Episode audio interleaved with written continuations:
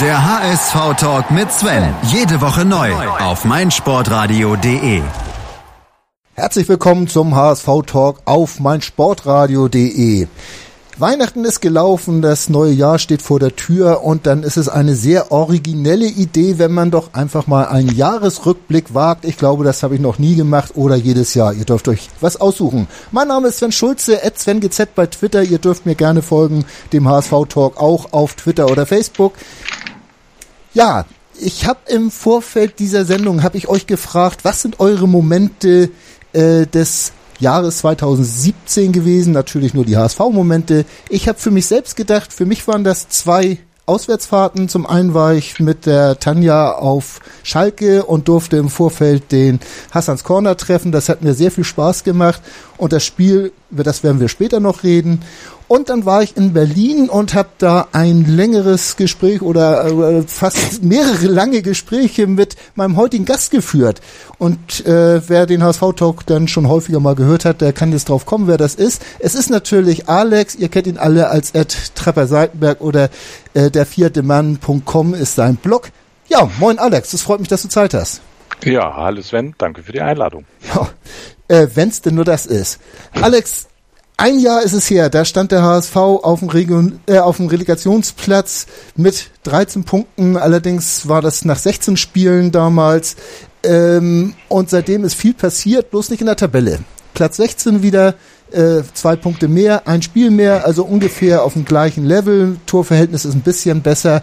Ähm, hat sich was geändert in deiner Wahrnehmungsphase?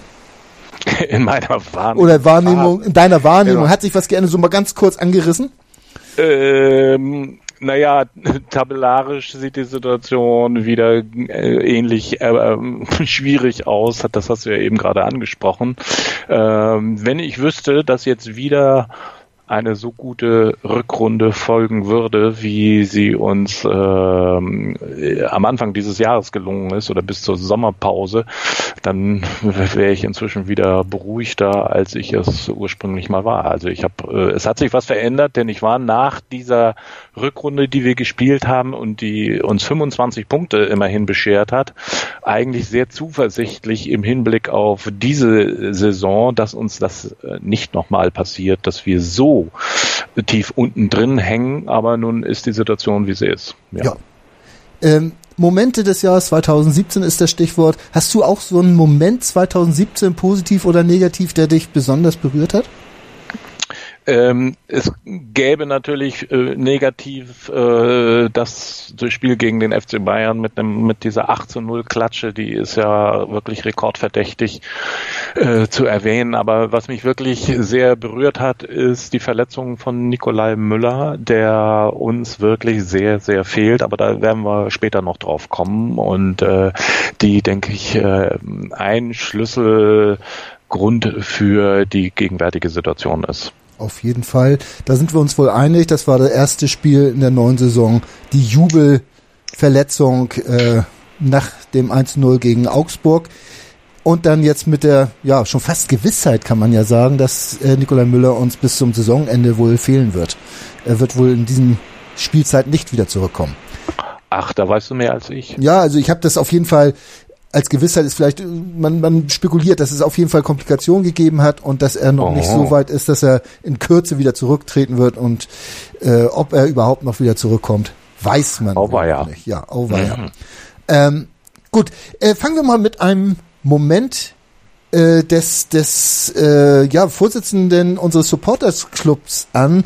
Äh, Timo Horn hat mir geschrieben auf Twitter, at Indianerland heißt er ja da, der Auswärtssieg in Leipzig unerwartet und souverän und er spielt da noch so ein bisschen auf die Schikane der Ordner an. Darauf möchte ich jetzt nicht weiter eingehen, weil ich halt nicht dabei war und da jetzt nicht spekulieren möchte und das auch für mich schon ein bisschen weit her ist. Aber das Jahr ging ja los, das Jahr 2017 mit dem letzten Spiel der Hinrunde. Das war ja damals gegen äh, Wolfsburg, was auswärts 1-0 verloren wurde und dann gleich das nächste Auswärtsspiel in Ingolstadt 1-3 verloren. Dann kam Zwei Siege gegen Leverkusen 1-0, Köln 2-0 im Pokal und dann dieses Spiel in Leipzig 3-0 gewonnen. Kannst du dich da noch dran erinnern, Alex? Äh, ja, äh, ganz dunkel. Aber auch nur, weil ich äh, vorher natürlich nicht äh, ein Pfifferling darauf gesetzt hätte, dass wir in Leipzig und dann auch noch auswärts äh, bestehen. Nach der Hinrunde war das ja nun auch wirklich überhaupt nicht zu erwarten. Und insofern war das natürlich eine tolle Geschichte. Es war ja so, dass Papadopoulos schon gegen äh, Leverkusen das 1 zu 0 damals das Siegtor geköpft hat und dann nach zwei, äh, 24 Minuten ähm, waren schon die ersten zwei Kopfballtore gefallen von Papadopoulos wieder und Wallacey und in der Nachspielzeit dann noch das 3 zu 0 durch Aaron Hunt. Und weißt du, wer dreimal die Vorlage gegeben hat? Äh, nein. Wir haben schon über ihn gesprochen. Nikolai Müller? Selbstverständlich. Deswegen ja, ja, komme ich jetzt ja. nochmal drauf. Nikolai Müller mit zwei Ecken waren das, glaube ich, äh, für, für die äh, Kopfballtore von Papadopoulos und Wallacey und dann noch ein, äh, eine Vorlage auf Hand wirklich alle drei Assists geliefert. Ja. Auftakt zu einer starken Rückrunde. Du hast das schon angesprochen.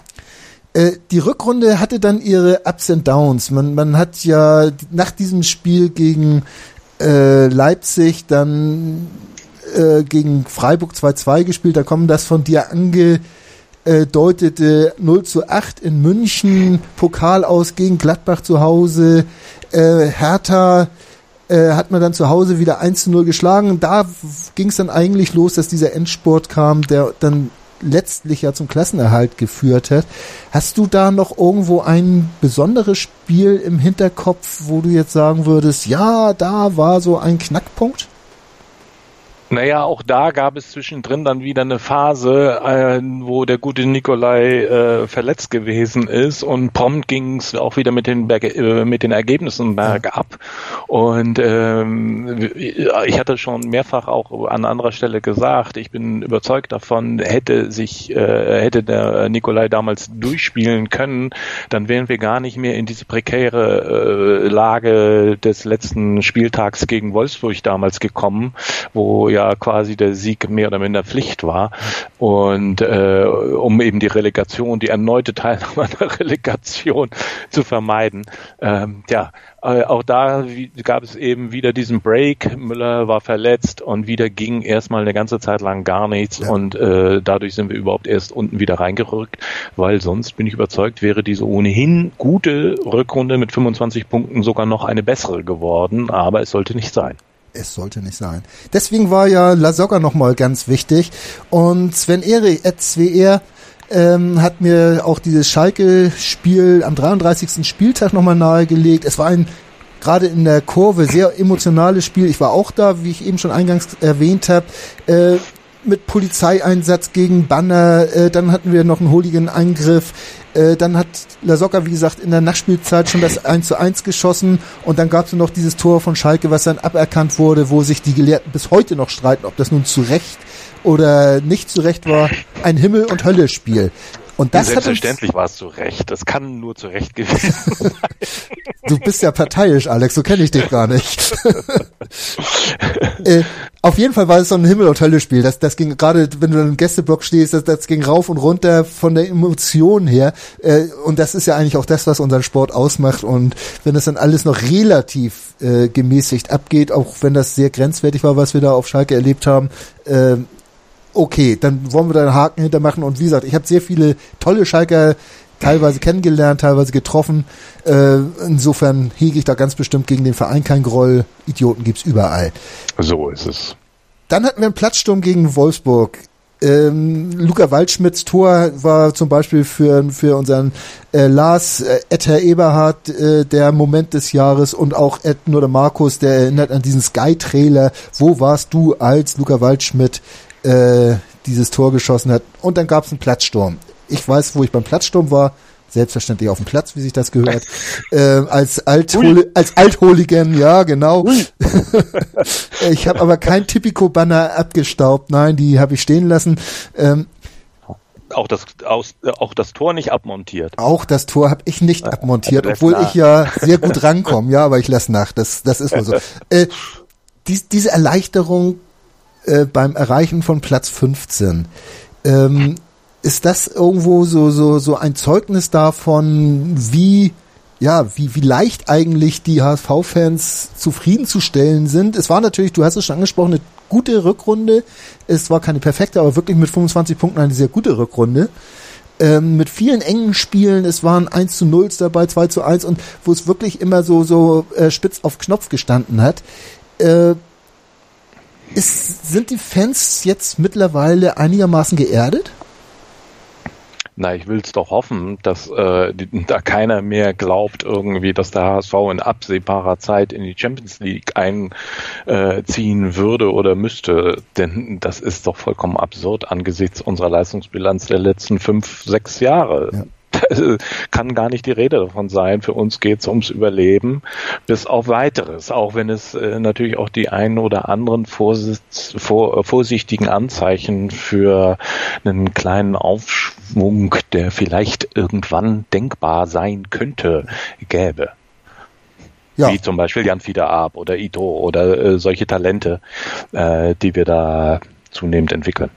Wobei ja auch gerade bei diesen Talenten immer diese, diese Frage mitschwimmt, wie sehr überdecken sie äh, die Missstände, die sonst so beim HSV äh, seit Jahr und Tag äh, schon laufen. Jetzt, jetzt fokussiert man sich sehr auf diese äh, jungen äh, Spieler. Ich habe zum Beispiel gestern waren wir auf dem TKHH hier in, in Hamburg, haben habe ich mich mit Rollo Fuhrmann noch unterhalten, der auch sagt, hm. Mensch, der ganze Verein wird jetzt auf diese jungen Schul äh, Schultern gelastet, also dieser alte Verein auf die jungen Schultern gelastet, das Fiete Ab, darunter muss er ja zerbrechen. Wo ja. ich ihn dann aber nur gefragt hat, wer macht das? Wer lastet ihn die, diese, diese Last auf?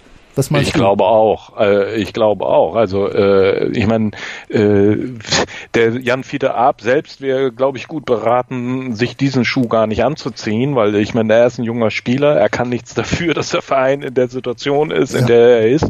Er hat sicherlich das Bedürfnis, möglichst häufig und regelmäßig äh, bei den Profis mitzutrainieren und auch äh, das ein oder andere Spiel zu bestreiten. Ähm, das ist sein Interesse und äh, das dürfte sich mit den Interessen des Vereins decken, aus verschiedenen Gründen, weil wenn er würde sonst vermutlich auch nicht im Traum irgendwie an eine Vertragsverlängerung denken, ja. die wiederum für den Verein von Interesse wäre, angesichts seines gestiegenen Marktwertes und weiter zu erwarten denn äh, Steigerungen ja. im Bezug auf seinen Marktwert. Ähm, ja, also das ist doch etwas, glaube ich, was eher äh, vom, von, von außen herangetragen wird, äh, namentlich von der Presse. Ja sehe ich auch so, habe ich auch gesagt, war meine Einschätzung auch, obwohl man natürlich sagen muss, und das habe ich auch zu Rollo gesagt, wenn du im Stadion stehst und dann kommt Fiete ab, wird eingewechselt oder sonst was, diese Fiete-Fiete-Ovation, das ist natürlich schon, ja, einiges, was da auch äh, an, an Erwartungsdruck aus dem Stadion oder im Stadion auf Fiete äh, ja, abstrahlen muss. Aber wie gesagt, wir kommen, muss ich nochmal dazu sagen, wir kommen äh, gleich nochmal ein bisschen genauer in die Analyse. Äh, wir rennen jetzt einmal durch dieses, dieses Spieljahr durch, durch die Highlights und wollen dann äh, manche Punkte uns nochmal raussuchen, um die dann stärker zu analysieren. Also habt keine Angst, äh, wenn ihr euer Punkt jetzt so ein bisschen kurz abgehandelt ist, da kommt noch was, eventuell. ja. Sommerpausentheater. Äh, das Jahr, wie immer, äh, unser Nils Ed Fußmanismus äh, hat zum Beispiel gesagt, das Sommertheater, Blockade durch den Aufsichtsrat, Kaderplanung, äh, dann diese KMK-Strutt-Geschichte mit den Vertragsverlängerungen und, und Verträgen. Äh, ist Gistol jetzt mächtiger als Strutt, ist da seine Frage, die wir vielleicht auch nachher beantworten werden. Aber äh, Tanja, Ed F. Schmidt, äh, 77, fragt, Same procedure as every as last year, Miss Sophie. Und die Antwort kennen wir alle. Ne? Same procedure as every year, James. Ist es so?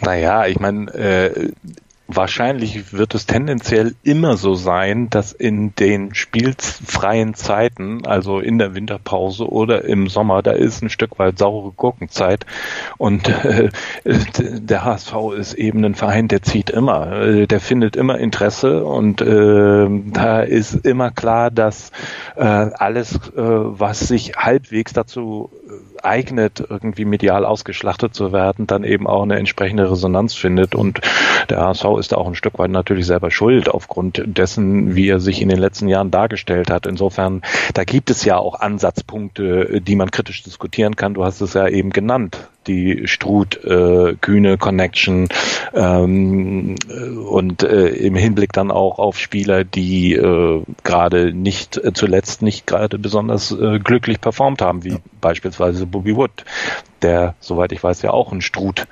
ähm, Zögling oder äh, kann, ist, ja. Äh, Klient ist. Ja. Also das, da sind natürlich schon auch hausgemachte Probleme und äh, dass die dann entsprechend im Sommer eben zu einem äh, medialen Rauschen führen, ist, ist einfach nicht verwunderlich. Das Rauschen, das zieht sich natürlich durch die Hinrunde äh, der neuen Saison. Ähm, weil natürlich die Leistung oder oder nach den verlängerten Verträgen äh, die Leistung dann so, so ein bisschen, naja, äh, nicht eingetroffen ist, wie man es eigentlich gerne gehabt hätte. Ähm, wir machen jetzt mal ein kurzes Break und kommen dann auf die Highlights der Hinrunde zu sprechen. Wie gesagt, kurz im Durchgaloppieren und wollen dann später noch in die Analyse einsteigen. Daily Down Under. Das Chip and Charge Special mit Andreas Thies und Philipp Jobert. Ab dem 15. Januar täglich bei uns im Programm und als Podcast. Daily Down Under. Die Australian Open auf meinsportradio.de. Ihr hört den Rückblick auf das Jahr des HSV auf meinsportradio.de. Ihr hört den HSV Talk. Mein Name ist Sven Schulze. Bei mir ist der äh, Alex und ihr kennt den als Ed Trapper Seitenberg auf Twitter. Alex, wir sind jetzt durch das, die Rückrunde galoppiert, also jetzt wirklich in Riesenschritten galoppiert, um da mal ein paar Stichworte in den Raum zu werfen dann kam dieser, dieser Hinrundenstart, dieses äh, vergeigte Pokalspiel in Osnabrück, darf man ja nie vergessen. Und dann diese zwei danach relativ unerwarteten Siege äh, gegen Augsburg und Köln. Ähm, Im Nachhinein betrachtet, äh, da war ja schon wieder so ein bisschen Euphorie. Du hast eben noch über die Presse gesprochen. Ähm, da war noch so ein bisschen Euphorie schon wieder zu sprechen. Und, und gerade nach Köln, die waren ja letztes Jahr im äh, im, im Europapokal haben sich qualifiziert und dann schlägt man die mal auswärts 3 zu 1 in Unterzahl. Äh, hat man da vielleicht auch schon wieder den ein oder anderen Fehler gemacht, dass man da äh, sich äh, ja weiter gedacht hat, als man eigentlich war? Ob man das wirklich getan hat, ich weiß es nicht. Also da müssten wir in die inneren Kreise Zugang haben. Äh, wie wollen wir beurteilen, wie die Mannschaft das äh, aufgenommen hat? Wir haben uns, ich erinnere mich daran, äh, damals schon mal in einem HSV-Talk darüber unterhalten. Ähm, und da hatte ich schon mal gesagt, dass mich dieser gute Start trotz der Niederlage im DFB-Pokal eigentlich nicht verwundert hat, weil, äh, wie gesagt, der Trend der Rückrunde eigentlich äh, für sich sprach und aus meiner Sicht war daher gar nicht anzunehmen, dass wir äh, eine so schlechte Rückrunde starten würden. Womit natürlich gar keiner gerechnet hat, ist, dass sich Nikolai Müller beim äh, Torjubel im ersten Spiel äh, das Kreuzband reißt. Also ich meine, damit konnte kein Mensch rechnen. Und äh, tja, bitter. Ed Herr Lücht hat sich, hat sich dann auch schon äh, äh, so so geäußert, Start Augsburg Köln und Europapokalgesänge und so weiter, wobei ich da auch immer sehr viel Sarkasmus mit sehe, gerade wenn ich solche Gesänge im Stadion höre. Aber du hast es angesprochen. Äh, wir, wir haben, also Nikola Müller, der, der Name wird anscheinend noch häufiger fallen, äh, nicht ganz beabsichtigt, aber wenn das denn so ist, dann ist das so. Es folgten acht sieglose Spiele und davon waren, glaube ich, äh, sechs torlos, wenn ich das noch richtig im Kopf habe. So ungefähr, ich sehe hier die Zahlen, ja, stimmt. Gab, äh, gab da gar nichts. Es gab da so. gar nichts, es gab aber dann gegen Bremen. Ein Punkt gegen Bremen den einen Punkt, den wollte ich gerade schon sagen. Äh, genau. Beim 0 zu 0, da hat das erste Mal Tatsuya Ito gespielt. Mhm. Hat 53 Minuten gespielt, ist dann mit mhm. Krämpfen total ausgepumpt äh, unter Standings, Standing Ovations vom Platz ge, gehumpelt. Ja. Äh, diese Reaktion auch wieder, dieses Hochjubeln eines jungen Bengels, der wirklich ein belebendes Element war, gerade in diesem Spiel, äh, wie, wie aus dem Nichts ja eigentlich kam. Man hat ihn zwar schon äh, in der U21 so ein bisschen verfolgt, aber letztlich für, für die Bundesligamannschaft kam er aus dem Nichts und er ist wurde sofort angenommen. Er wird vom Publikum, hat das Publikum entzückt und äh, wird sofort angenommen und, und adoptiert, sage ich jetzt einfach mal, äh, um das positiv auszudrücken. Äh, ist das auch so, so ein Ausdruck dieser Sehnsucht nach, nach diesen Spielern, nach, nach den Spielern, die mal was anderes machen, die, die auch eventuell mal nachhaltig den Verein weiterbringen können? Ich denke, auf das Stichwort Sehnsucht wollte ich gerade selber hinaus. Ähm, ich glaube, das ist Ausdruck von zweierlei. Erstens äh, natürlich der Tatsache, dass auf den Außenbahnen diejenigen, die da als Ergänzungsspieler sich versucht haben, beispielsweise auch ein Herr Gregor Ritsch in, den, in, der, in der vorangegangenen Saison oder ein Luca Waldschmidt oder zum Teil auch ein, Haar, äh, ein Hand oder jetzt ein Hahn ähm, einfach nicht die Performance gebracht haben, die man sich irgendwie irgendwie erhofft hat und dann, das ist das eine, dass da die, die keiner so richtig überzeugt hat und dann ist es das andere, ähm, diese große Sehnsucht, dass wir endlich mal auch eigene Leute entwickeln, ähm, die einen Bezug haben zu dieser Stadt, zum Verein, zur Mannschaft. Ähm, das ist gerade, glaube ich, in dieser Zeit, wo der Fußball sich immer mehr von seiner Basis entfernt, ähm, einfach etwas, was, was ein ganz großes, ähm, ja, äh, ganz große positive Gefühle dann eben frei macht, ja. wenn dann da so ein junger Mann mit einmal aus dem Nichts erscheint und dann auch noch eine ordentliche oder sehr gute Performance über 50 Minuten abliefert. Genau. Und dann kam ja das von mir angesprochene Auswärtsspiel in Berlin, dass wir uns halt zusammen, auch wenn nicht nebeneinander angeguckt haben. äh, und da hat dieser andere Jugendliche namens Fiete Arp dann äh, sein erstes Bundesligator geschossen. Ähm, der ja vorher, ich glaube auch gegen Werder schon mal kurz eingewechselt wurde und dann gegen Hertha äh, zum 1 zu 2, leider Gottes dem Endstand, äh, dann noch getroffen hat. Ähm, Fiete Arp, wir haben ihn auch schon mal angesprochen in, in Kürze, ist irgendwo so, so ein Pfand in die Zukunft, wenn er, äh, es geht ja regeltechnisch nicht anders, dass ein Minderjähriger, der darf nicht länger als zwei Jahre unterschreiben, äh, wenn er denn ein bisschen länger verpflichtet werden könnte. Siehst du da noch Chancen, dass, dass ein Fiete Arp längerfristig beim HSV zumindest unterschreibt, um die Ablösesumme im Falle des Falles dann hochzutreiben? Ich finde, da ist einfach von außen wird da unglaublich viel spekuliert, denn keiner von uns weiß wirklich genau, was da die Prioritäten äh, vom Jan Fiete selbst und auch seinen Eltern, die, denke ich, da sicherlich auch das eine oder andere Wörtchen noch mitzureden haben und dem Berater ist. Ja. Ich glaube, der sein Berater ist Milewski. Ja, richtig, genau. Jürgen? Ja. Genau. Und äh, es natürlich gibt es, ich kenne diese Texte, dass äh, Leute sagen, ja, der arme Junge der kann ja in Hamburg gar nicht, der, äh, das ist ja viel zu viel und viel zu viel Druck. Das ist so ein bisschen diese, dieselbe Argumentation wie damals beim Levin Öztunali.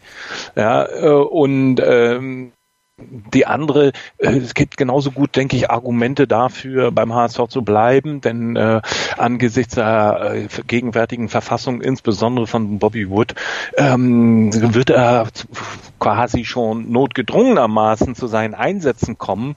Und nichts braucht so ein junger Spieler mehr als Einsätze, Einsätze, Einsätze, Einsätze, weil nur vom Training und auf der Bank wirst du nicht besser. Und äh, insofern äh, hätte er sicherlich auch gute Gründe zu sagen, ich bleibe in meinem gewohnten um Umfeld, ich bleibe äh, erstmal bei der Familie und äh, sehe erstmal zu, dass ich eine erste und vielleicht zweite ordentliche Bundesliga-Saison hinbringe und alles andere ergibt sich dann eh von allein. Der ist noch so jung, also ich glaube, an Verarmung braucht er nun weiß Gott nicht zu denken. Auch beim HSV nicht. Auch beim HSV nicht, denn bekannterweise bezahlen wir auch nicht gerade mit Kopeken.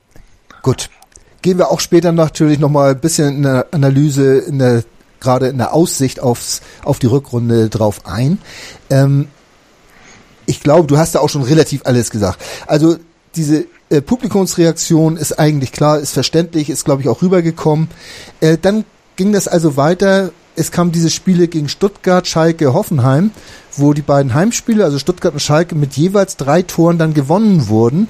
Äh, gerade dieses Hoffenheim-Spiel, wo man auch gedacht hat, Mensch, kann man gegen so einen Gegner überhaupt mithalten? Stuttgart war ja noch durch diese frühe rote Karte für den Stuttgarter noch so ein bisschen, ähm, ja, so, so ein Freakspiel will ich das mal nennen, aber wir haben gegen elf Hoffenheim äh, 3 zu 0 gewonnen und das zu Recht eine unserer besten Leistungen überhaupt gezeigt. Genau, das sind die beiden Spiele, wo man sagen kann, da haben wir wirklich äh, gute Leistungen gezeigt gegen Stuttgart und gegen die TSG.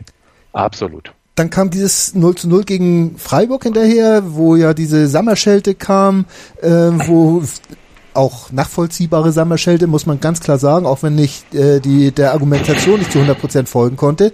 Ähm, wo dann viel gebolzt wurde, viel destruktiv gespielt wurde, ähm, wo man dann auch es nicht geschafft hat, den Gegner dann so unter Druck zu setzen, dass da Zählbares bei rumkam. Im Gegenteil, der äh, Gegner hatte die besseren Chancen und nachher muss man so ein 0 zu 0 vielleicht auch mal Mund abputzen und mitnehmen, oder? Naja, ich meine, ähm, was sicherlich kritisch zu sehen ist, die, der SC Freiburg ist seit Jahren, Jahrzehnten möchte ich fast sagen, seit äh, Volker Finke eigentlich steht für gepflegtes Kurzpassspiel. Und ähm, wir haben, also oder der HSV, nicht wir, der HSV hat es, das ist meine Kritik ja schon seit langem, ignoriert, äh, wohin sich der moderne Fußball entwickelt, die Verknappung von Zeit und Raum und äh, eben die daraus folgenden Anforderungen, was die Technik, äh, was das Passspiel angeht. Ähm, da ist viel zu wenig Augenmerk drauf gelegt worden in der Vergangenheit und äh, wir waren den Freiburgern spielerisch unterlegen. Da ist, beißt die Maus keinen Faden ab. Und das ist aber auch erstmal die, die Tatsache und Teil des Problems. Ähm, müssten wir dann später noch in die Analyse hineingehen, warum spielen wir so, wie wir spielen. Du hast das in dem letzten Talk, äh, hast du das ja mit dem Tobias Escher, finde ich ganz, äh, habt ihr das ganz hervorragend herausgearbeitet. Schön. Danke für das Lob, äh, Alex. Äh, das nehme ich natürlich gerne und habe das auch schon mehrmals an Tobias weitergegeben. Ähm, wir haben natürlich eine Art zu spielen momentan, die auch in der Entwicklung steht, die weg vom reinen Bolzer-Team ist. Das war ja auch der Titel dieses äh, Podcasts von mir, dass wir ja. also nicht mehr nur noch bolzen. Und gerade gegen Wolfsburg, und darauf wollte ich jetzt hinaus, konnte man ja. dann sehen, dass als, als Reaktion oder, oder anderes Auftreten, als anderes Gesicht des HSV, ich will jetzt gar nicht auf Reaktion von Samba oder so eingehen, aber ja.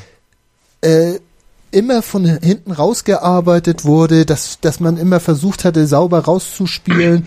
Und äh, das war eigentlich ja dann ein Spiel, ja, es ging zwar auch 0 zu 0 aus, es hatte das gleiche Ergebnis, äh, ironischerweise, aber es war ja ganz anders anzusehen und Wolfsburg äh, hätte man eigentlich schlagen müssen.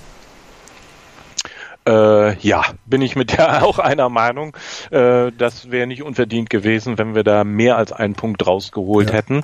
Äh, und äh, wenn ich mir so die Zahlenwerte angucke bei den Passquoten, den eigenen, ähm, dann fallen da negativ raus in den letzten Wochen äh, das Spiel gegen den FC Bayern, was nicht weiter verwunderlich ist. Ja. Und äh, jetzt lass mich mal eben kurz gucken. Ja, gegen Freiburg haben wir auch nur eine Passquote, eine eigene von 61 Prozent gehabt. Äh, und dann danach danach Wolfsburg 77 Prozent oder auch gegen Gladbach 78 Prozent. Also das sind dann schon, finde ich, so in den höheren 70ern. Das spricht dann schon dafür, dass wir einen halbwegs ähm, gepflegten Ball gespielt haben. Wie gesagt, es wurde wirklich Augenmerk drauf gelegt. Ohne Ergebnis, ne? Genau, ohne Ergebnis. ohne ich wollte gerade jetzt nicht auf, auf das Frankfurt-Spiel jetzt zu sprechen kommen. Ja. 1-0 ja. geführt, früh, das Papadopoulos-Tor, wir haben alle gejubelt. Ja. Und dann ja. kam aus dem Nichts 20 vogelwilde Minuten gegen Frankfurt, in denen ja. man gut und gerne hätte fünf Gegentore kriegen können. Ja. Äh, die Frankfurter werden sagen müssen. Zwei sind es geworden in der Zeit. Ja. Äh, und man war dann auch trotz einer starken zweiten Halbzeit nicht in der Lage, das Spiel noch umzudrehen. Ähm, Grundproblem, was wir haben in meinen Augen, dass wir ähm, zum Teil zwar wie die Wilden aufs Tor schießen, aber in der Regel aus mehr oder minder aussichtslosen oder äh, aus Positionen, wo es sehr unwahrscheinlich ist, ein Tor zu erzielen. Wir kreieren zu wenig Chancen äh, und wir nutzen dann die Chancen zu schlecht. Äh, beides ist äh, der Fall. Aber ähm, übrigens ist in dem Spiel, wo du das äh, Spiel gegen die Eintracht äh, ansprichst, die hatten einen Ballbesitz äh, von 35 Prozent. Also die haben uns das Spiel überlassen tatsächlich. Das äh, sieht man ganz deutlich. Und wir waren trotz unserer, unseres eigenen Ballbesitzes von 65 Prozent nicht in der Lage, äh, das am Ende zu drei Punkten zu nutzen. Naja, Und das trotz Führung. Das Problem hatten wir häufiger schon, aber dieser äh, hohe Ballbesitzwert ist ja daraus resultiert, dass wir in der, ich glaube, 35. Minute mit 2 zu 1 äh, zurücklagen oder vorher schon sogar schon. Dann wurde ja, Eckdal eingewechselt, dann wurde das Spiel besser, auch ja, beruhigter richtig. im Aufbau. Und dann ja. hat man natürlich auch äh, versucht, die Eintracht so unter Druck zu setzen, um auf 2 zu 2 zu kommen. Und das ja. hat halt trotz mehrere auch guter Chancen ja nicht geklappt. Und wenn man dann getroffen hat, dann war es ja leider Gottes zweimal abseits. Selbst wenn Diekmeyer dann wirklich mal trifft, dann steht der Bengel auch noch im Abseits. War ja. schade, weil er es ja auch in der Situation nicht unbedingt singen, sehen konnte. Aber es war halt so. Ja, übrigens eins der wenigen wirklich überzeugenden Spiele von Ekdal. Ja. Das muss man ganz nüchtern mal äh, an dieser Stelle mal zwischendrin reinwerfen. Ich denke, wir kommen auf diese Problematik der Sechser und äh, so nochmal im Detail. Des Spielaufbaus auf jeden Fall. Richtig. Jahresabschluss in Mönchengladbach. Da waren die Vogelwellen-Minuten gleich zu Anfang, wo man sich gedacht hat, ähm, ja, haben die zum Wachmachen Valium gekriegt. Ähm, Gladbach hat den HSV überrennen können. Und hätten sie das noch ein paar Minuten länger durchgezogen, dann wäre es wahrscheinlich nicht nur 1-0 gestanden, sondern schon gleich mit 3-0 oder so. Und dann wäre das Ding schon gegessen gewesen. Ähm, dieses unkonzentrierte, äh, un unengagiert wirkende, also es war ja nicht unengagiert, aber äh, unkoordiniert, will ich mal sagen, äh, auftreten, gerade gegen Mönchengladbach und in diesen 20 Minuten gegen Frankfurt. Hast du da irgendwo einen Ansatz, woran du sowas festmachst? Also manchmal ist es ja das sieht man, äh, kann man gelegentlich sogar sehen, eine Frage der Einstellung, ähm, die sich schon manchmal beim Warmmachen äh, offenbart. Also ich erinnere mich, dass wir letztes Jahr mal ein Spiel von Hertha, also bei, bei der Hertha gesehen haben, äh, des HSV. Da habe ich damals schon äh, beim nach dem Warmmachen gesagt, also das wird nix, weil so Larifari, wie die sich schon warm machen, da scheint mir nicht die nötige Wettkampf Spannung vorhanden zu sein. Bei Gladbach ist es nun so, da finde ich, müssen wir auch mal realistisch sein. Die Gladbacher haben eigentlich ein, finde ich, einen mit der interessantesten und flexibelsten Offensivkader, äh, den die Liga überhaupt zu bieten hat, seit Favre damals dort äh, das Ruder übernommen hat. Haben die eine Menge spannender Spieler, eine Menge der äh, Art von Spieler, die dem HSV eigentlich unglaublich abgehen, gerade jetzt, wo eben Müller nicht zur Verfügung Verfügung steht. Ja, also Spieler, die eben wirklich mit Tempo auf der Außenbahn tatsächlich äh, nach vorne äh, sich durchspielen können. Wir haben da einen Kostic, aber der Kostic wird, zu wird oft auch zu schlecht eingebunden und es ist dann im Zweifelsfall auch nur Kostic äh, oder jetzt mit riesen Abstrichen aufgrund seiner körperlichen Verfassung Ito. Ähm, äh, wo sind denn da äh, die schnellen Dribbel, Dribbler, die eben 1 zu 1 Situationen nutzen können, die kreativ werden können? Ähm, sehe ich nicht. Ja. Haben wir nicht. Und wo ist da vor allen Dingen auch die, äh, äh, die, die, die Effektivität bei diesen Szenen. Wenn sie dann mal da auch, sind, ja. dann enden sie gerne mal im Nichts, entweder durch eine schlechte Flanke, äh, durch einen schlechten Abschluss oder halt, dass man sich dann auch vertrippelt. Äh, interessant bei dem Gladbach-Spiel ist noch, wo wir eben über die Sechser gesprochen haben, ist ja, dass Mönchengladbach damals mit den äh, Cousins und Oxford zwei ganz junge Bengels auf der Doppelsechs hatte, äh, ja. die so gut funktioniert haben, gerade da in der Anfangsphase, dass man wirklich sagen musste, äh, ja, hallo à la Bonheur, aber man muss da eben aus, aus meiner Sicht sagen, in der Grundqualität, äh, äh, wenn äh, da äh, äh, dieser Franzose, dieser Baumlange, äh, der da normalerweise spielt und so weiter, die haben da auch sonst Zakaria Qualität. meintest du ihn, nee. Ja. Genau. Genau. Die, also die haben auch so äh, eine unglaubliche Qualität und äh, sie sind eben auch ein Verein, ähm, der jetzt mit Hacking einen sehr, sehr, sehr äh, soliden, guten, sehr guten Trainer hat und aber eben nicht nur der, sondern der ganze Verein ist ja seit Jahren, seit Eberl den großen Putsch überstanden hat, den Putschversuch, wenn du dich erinnerst, von mhm. Effenberg oder Birdie Vogts und. Co., äh, seitdem ist in dem Verein Ruhe und wird konstant irgendwie gearbeitet und am Ende ist das dann eben auch die Frucht eines längeren Entwicklungsprozesses, den der HSV, äh, können wir nur hoffen, noch vor sich hat. Fast so wie in Köln mit Stöger und Schmatke. Aber Zum das Beispiel, ist vielleicht ja. ein ganz anderes Thema, weil das, das hat ihr dann Thema, ja ein abruptes Ende. Ja. Äh, abruptes Ende. Wir kommen jetzt mal zum Ende unseres äh, Schnelldurchgangs durch die Spiele dieser Saison oder dieses Jahres, muss ich ja sagen, und wollen dann gleich nochmal in die Analyse einsteigen,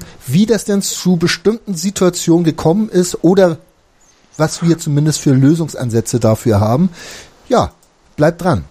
Batman hat Robin. Sherlock Holmes hat Dr. Watson. Und meinsportradio.de hat dich. Werde Praktikant bei meinsportradio.de. Hi, hier ist Julia aus der meinsportradio.de Redaktion. Hast du Lust, mal hinter unsere Kulissen zu blicken? Dann bewirb dich jetzt als Praktikant in unserer Redaktion in Potsdam. Was dich erwartet? Viel Sport, dann noch Sport und zum Schluss noch ein bisschen Sport. Außerdem wirkst du aktiv bei der Programmgestaltung mit. Du solltest volljährig sowie sportaffin sein und aus der Region Berlin-Brandenburg kommen. Nähere Infos findest du auf www.meinsportradio.de. Bewirb dich jetzt und werde Praktikant bei meinsportradio.de. Ihr hört den Jahresrückblick auf meinsportradio.de. Zum Jahreswechsel, da gibt es ja so tolle Sachen wie zum Beispiel die Darts WM oder auch die Vier-Schanzentournee. Über Darüber werdet ihr bei uns in der Sportshow täglich auf dem Laufenden gehalten. Den Jahresrückblick des HSV Talk gibt's nur einmal und auch nur mit einem Gast, mit dem Alex. Schön, dass du da bist, Alex. Lass uns mal in die Analyse einsteigen. Wir haben schon mal schon eben im Schnelldurchlauf, äh, der vielleicht auch ein bisschen länger geworden ist, als er eigentlich sollte. ähm, bei Schnelldurchlauf, das ist bei uns ja immer so eine Sache. Ähm, haben wir schon mal gesagt, dieser holprige Start. Es waren ja, ja diese zwei Niederlagen gegen Wolfsburg und äh, Ingolstadt, äh, ja. wodurch der HSV so ein bisschen schwer in den Tritt gekommen ist. Ähm, wir hatten ja am 7.1., da gab es ja diese Geschichte, dass der Timo Kraus, der Mitarbeiter des HSV, ähm, hm. vom, vom, vom Blockbräu aufgebrochen ist und dann ver, äh, ja, verloren gegangen ist, verschütt gegangen ist. Ja, äh, und dann hat sich ja später ähm, herausgestellt, dass er ertrunken ist unter mysteriösen Umständen, muss man da nur mal so sagen. Ähm, hat der ganze Verein da so einen kleinen Knacks weggekriegt oder mache ich mir das jetzt viel zu einfach, wenn ich da Parallelen äh, ziehen möchte oder, oder ziehen würde? Ich glaube, es ist zu einfach, ne? Zu, zu, du meinst jetzt Parallelen zu 96 und Robert Enke?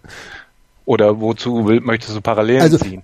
Also äh, ich, ich denke mal sicherlich, dass es jeden berührt hat, der es mit dem HSV irgendwie äh, hält oder der auch zu einer gewissen Grundempathie fähig ist, weil jeder kann sich vorstellen, wie das äh, ist, als Ehefrau zu Hause zu warten und der Mann kommt nicht nach Hause und äh, dann weiß man erstmal nicht, wo er geblieben ist und dann kommt irgendwann die tragische Nachricht, dass er in der Elbe offenbar ertrunken ist.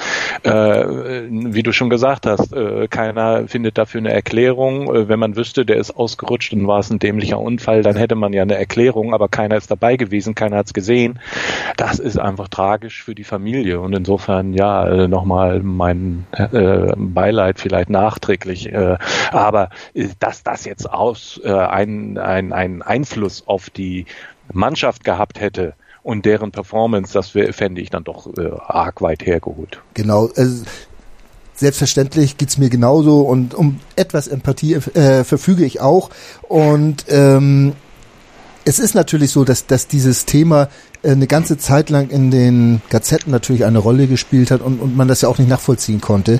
Und ähm, dass letztlich jetzt, naja, äh, daraus gekommen ist, dass er ertrunken ist und, und ähm, wohl selbst gesprungen ist, man weiß es ja immer noch nicht.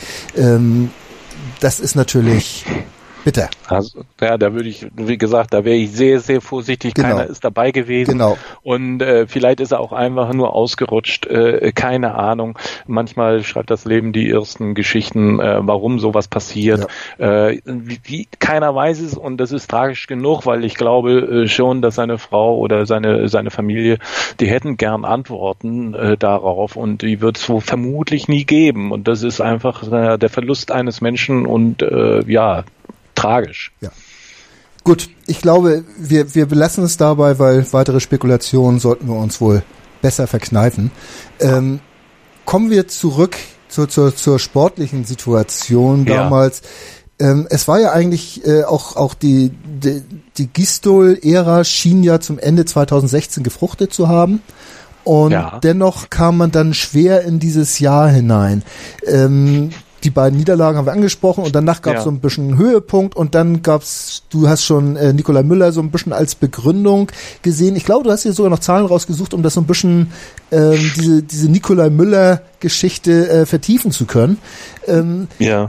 Weil du bist da ja schon relativ fest in der Meinung, dass das uns ein Nikolai Müller in sowohl in der Rückrunde der letzten Saison als auch in der Hinrunde dieses, dieser Saison gefehlt hat. Auf jeden Fall, äh, wobei es auch zu einfach wäre, jetzt zu sagen, nur weil Nikolai Müller verletzt ist, steht der HSV da, wo er jetzt gerade steht.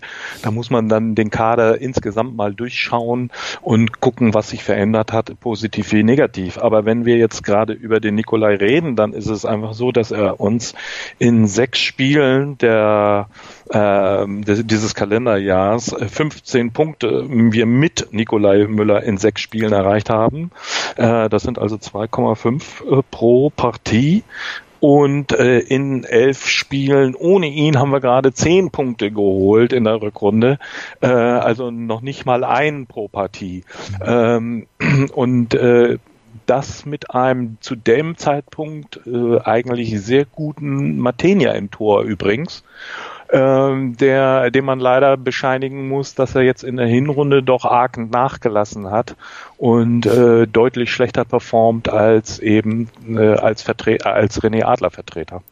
Wobei auch das wieder, ne, wenn einige jetzt sagen, ja, hätten wir doch den Adler behalten. Adler steht in den Bewertungen sogar noch hinter Matenia äh, jetzt bei Mainz 05. Also es ist alles nicht so einfach, wie es vielleicht im, ersten Augenblick scheint. Und war natürlich auch schon wieder längere Zeit verletzt oder ist seit längerer Zeit verletzt. Ja. Ähm, wo man ja auch, was ja auch ein Grund dafür war, dass er einen nicht so hoch dotierten Vertrag beim HSV äh, angeboten bekommen hat, ja. äh, weil er ja auch nur gelegentlich zur Verfügung stand, um das mal überspitzt darzustellen. Und der HSV traditionell, zumindest in den letzten Jahren, ja eine Reihe von Halbinvaliden beschäftigt hat, äh, die andauernd nicht zur Verfügung stehen. Aber darauf werden wir auch gleich kommen. Auch daran werden wir noch. Äh, also wir haben jetzt gesagt, äh, die, diese Nikola Müller-Verletzungen, die haben selbstverständlich eine Rolle gespielt, dass ähm, der HSV so abgeschnitten hat im Jahr 2016, 2017, wie er es dann am Ende getan hat, mit einem, ja, nennen wir ihn ruhig glücklichen 15. Platz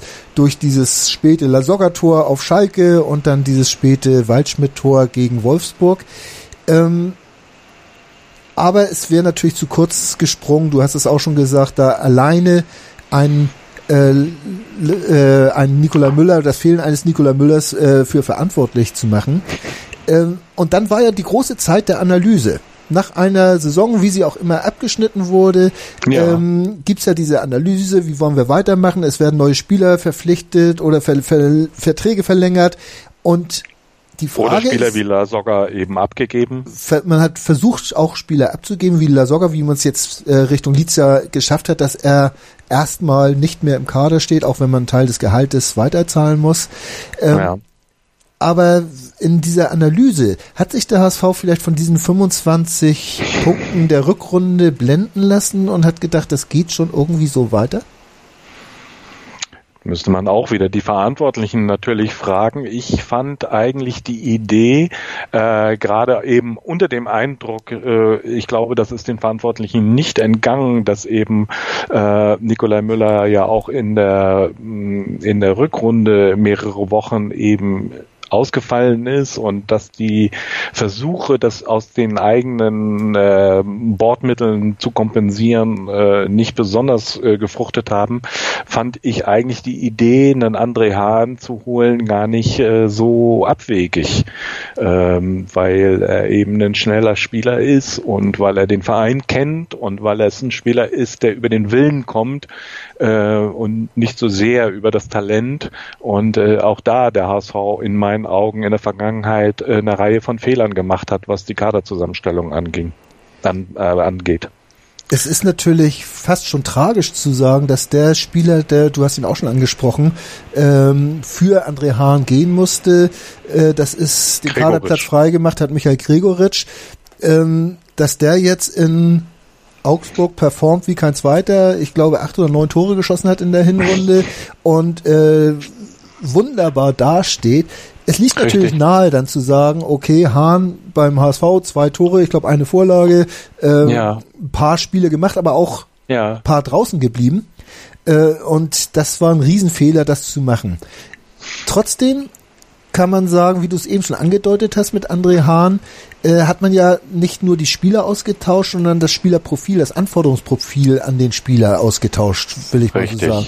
Ähm, mhm. Kannst du also man kann natürlich diejenigen nachvollziehen, die sagen, äh, Mensch, das war ein Fehler, Gregoritsch gehen zu lassen, der trifft jetzt ja wie sonst was, das hätte er auch beim HSV machen können. Aber im, im Endeffekt kannst du nachvollziehen, dass dieser Wechsel vollzogen worden ist? Ich sage, ich immer wieder, natürlich unter dem Eindruck seiner äh, Hinrunde, die er jetzt gespielt hat bei seinem neuen Verein, da würde natürlich jeder sagen, ja, wie konnte man diesen Mann gehen lassen?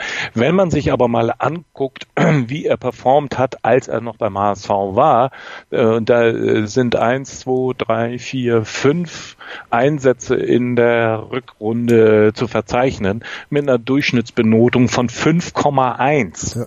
Ja, also das ist äh, geht in Richtung sechs oder Bundesliga untauglich, äh, das böse Wort. Ja, also das war so nicht abzusehen äh, und ähm, dass er so dort funktionieren würde, wie er äh, es jetzt eben offensichtlich tut. Und die Entscheidung musste ja zu dem damaligen Zeitpunkt getroffen werden.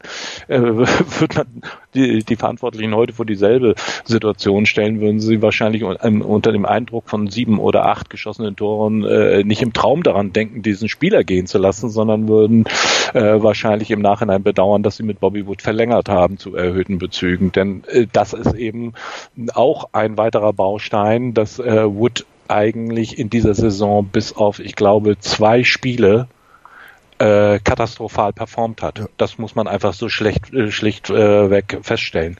Das geht so überhaupt nicht, was der in dieser Saison angeboten hat. Jetzt muss ich ein paar, paar Sachen einwerfen zu dem Ganzen, was ja. du gesagt hast. Ich habe dich ja. ausnahmsweise mal ausreden lassen.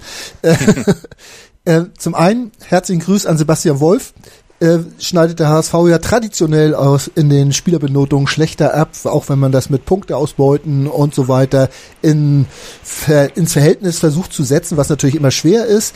Ähm, bei den Kickerbenotungen und zum Zweiten muss man natürlich den Bobby Wood äh, zugutehalten, dass der ein ramponiertes Knie hat.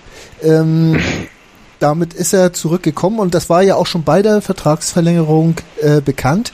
Und da gibt's ja jetzt diese große, ja, Legendenbildung, Gerüchte, äh, Darstellung, dieses Verhältnis äh, Klaus-Michael Kühne, Struth, Gistol als Struth ähm, Vertrauter, Hahn als Struth ähm, Klient und Wood als Struth Klient, dass da sehr viel in die Richtung äh, pro Struth Klientel gelaufen ist in dieser Sommerpause. Äh, naja, ähm, nun gibt es ja auch noch eine medizinische Abteilung äh, beim HSV und die Spieler werden ja äh, routinemäßig durchgecheckt, ob sie überhaupt sporttauglich sind. Und bis zur Mitte der Hinrunde hat er ja mehr oder minder nonstop gespielt, ja. Knieprobleme hin oder her. Das ist ja auch so eine Geschichte, irgendwie keiner von uns kann noch von außen einschätzen, nur weil der Spiegel da raunt, dass es eine E-Mail gegeben hat äh, innerhalb des HSV, äh, wo irgendeiner gesagt hat, er hätte gehört, gehört, der Spieler habe Probleme mit dem Knie. Äh, gut, ja, wie, wie, welche, welche Art sind diese Probleme, wie tiefgreifend sind die?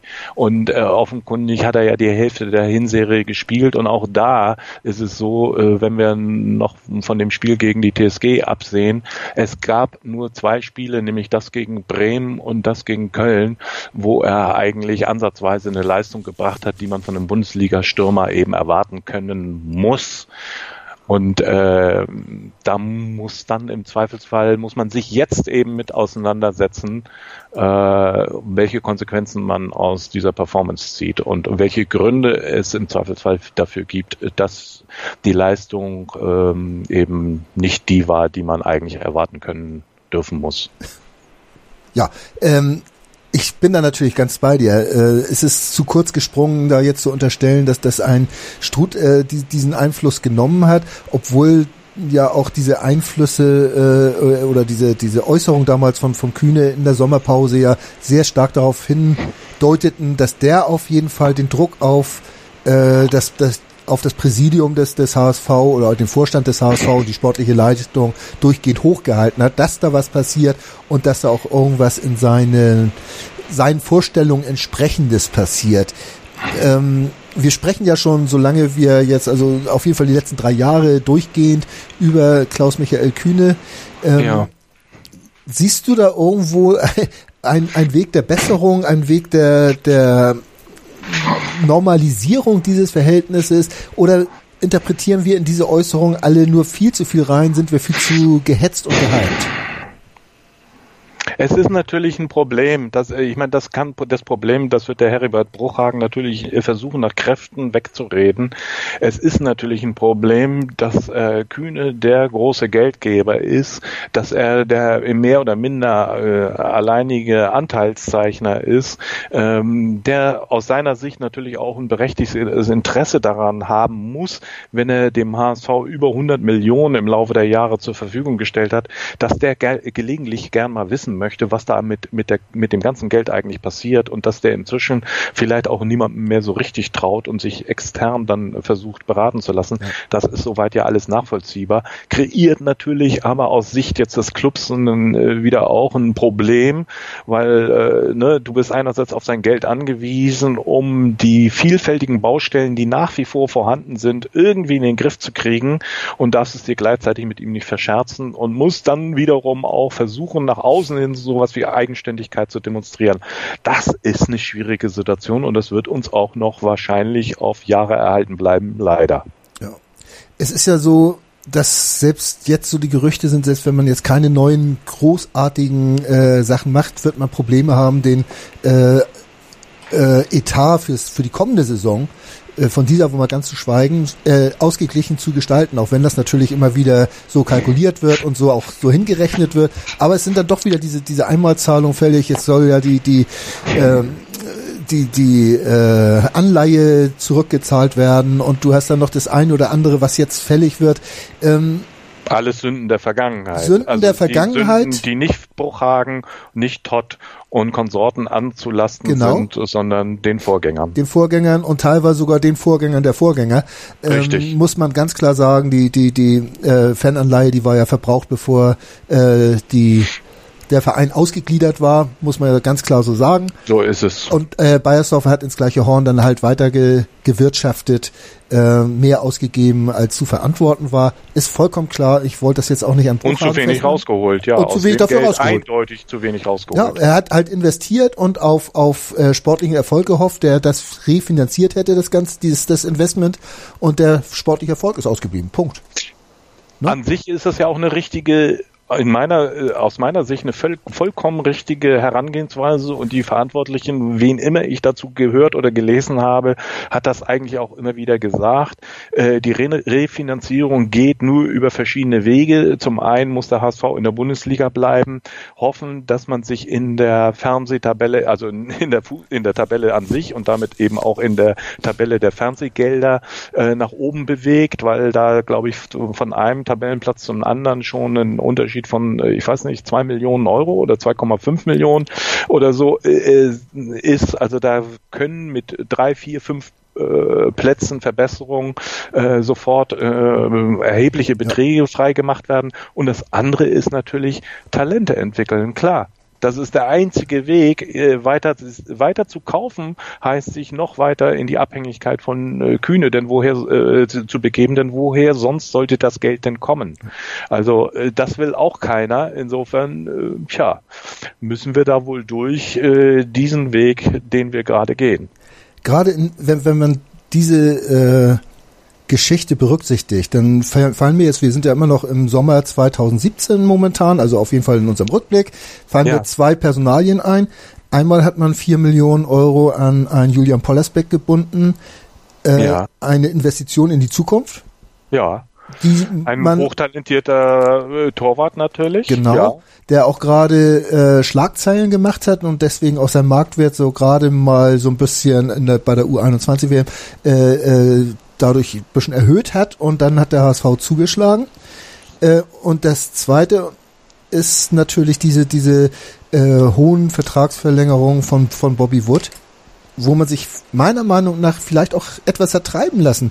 Äh, von, von Angeboten wurde halt eine Ausstiegsklausel in Höhe, ich glaube von 12 Millionen oder so, hätte man hm. ihn dafür abgegeben. Hätte man Reibach gemacht, innerhalb eines Jahres von dreieinhalb, die man investiert hat, zwölf wieder rausgekriegt, wäre wirtschaftlich vernünftig gewesen.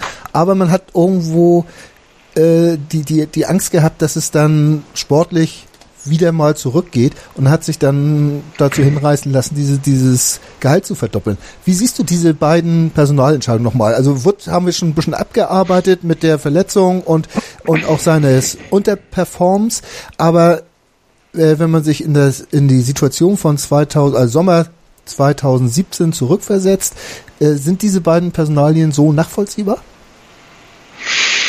In meinen Augen äh, durchaus, weil äh, wenn wir jetzt mal für den Moment ausblenden, was wir meinen über irgendwelche Knieprobleme von Bobby Wood äh, zu wissen, dann ist das im Prinzip, ich hatte das äh, damals auch in dem HSV-Talk gesagt, für mich ein sehr spannender Stürmer, weil er eben tatsächlich schnell ist ähm, und äh, beweglich ist und äh, wirklich gute Ansätze hat äh, und auf der Grundlage seiner Performance Performance in der Rückrunde bis also zwei Drittel der Rückrunde oder drei Viertel der Rückrunde war das nachvollziehbar, nachdem man ja einen La Soga jahrelang irgendwie wie Sauerbier im Grunde genommen im Angebot hatte, äh, dass man nicht schon wieder auf dieser Schlüsselposition was verändern wollte. Äh, das kann ich sehr wohl nachvollziehen. Und dann gibt es natürlich auch wieder ein anderes, noch ein anderes Problem. Alle denken immer, sparen, sparen, sparen sei der Weg. Aber äh, der, ich finde, Heribert Bruchhagen hat das ganz richtig gesagt. Das Einfrieren der Kosten, die du für den Kader äh, aufbringst, ist eigentlich schon Rückschritt, denn äh, wir leben in einer Zeit, wo die Ablösegehälter äh, die Ablösezahlungen explodieren und damit einhergehend auch die Gehälter und das, was du an Berater zu zahlen hast, so dass ähm, äh, schon das Einfrieren im Grunde genommen eine Form von Rückschritt oder Sparen in Relation zur Konkurrenz eigentlich bedeutet. Und äh, ja, insofern, ich kann das schon verstehen, dass man auch innerhalb des Kaders äh, dann ein Stück weit äh, Spieler höher bezahlt, um im Gehalts, im bestehenden Gehaltsgefüge eine Homogenität herzustellen. Auch wenn das von außen betrachtet irgendwie schwer nachvollziehbar erscheint. Gut. Dann lassen wir es erstmal so. Und ich glaube, wir können jetzt auch diesen Sommer äh, 2017 einmal abhaken und wollen uns dann gleich nochmal um die Entwicklung des neuen Kaders kümmern. Aber das machen wir nach einer kurzen Unterbrechung. Das meinsportradio.de Bundesliga-Tippspiel. Tippe die Spiele der Fußball-Bundesliga und gewinne. Nach Saisonende winkt ein Jahresabo von Elf Freunde oder No Sports. Und jeden Spieltag hast du die Chance auf das aktuelle Heft von Elf Freunde und No Sports plus ein Überraschungsgoodie.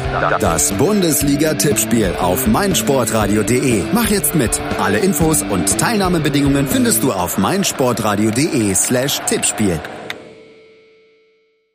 Schlechte Nachrichten beim HSV-Talk auf meinsportradio.de. Wir schaffen es nicht. Wir schaffen es nicht, den Jahresrückblick in einer Stunde abzuhandeln und ihr habt jetzt die Last, eine zweite noch hören zu müssen. Ob es eine ganze Stunde wird, das wissen wir noch nicht. Allerdings, wenn ich meinen Gast nochmal vorstelle, dann könnt ihr euch vorstellen, dass es doch auf eine zweite Stunde hinauslaufen wird. Alex, ich freue mich immer noch, dass du da bist. Äh, ihr kennt den Traversalberg. Äh, wenn Leute noch die Geduld haben, uns zuzuhören, ja.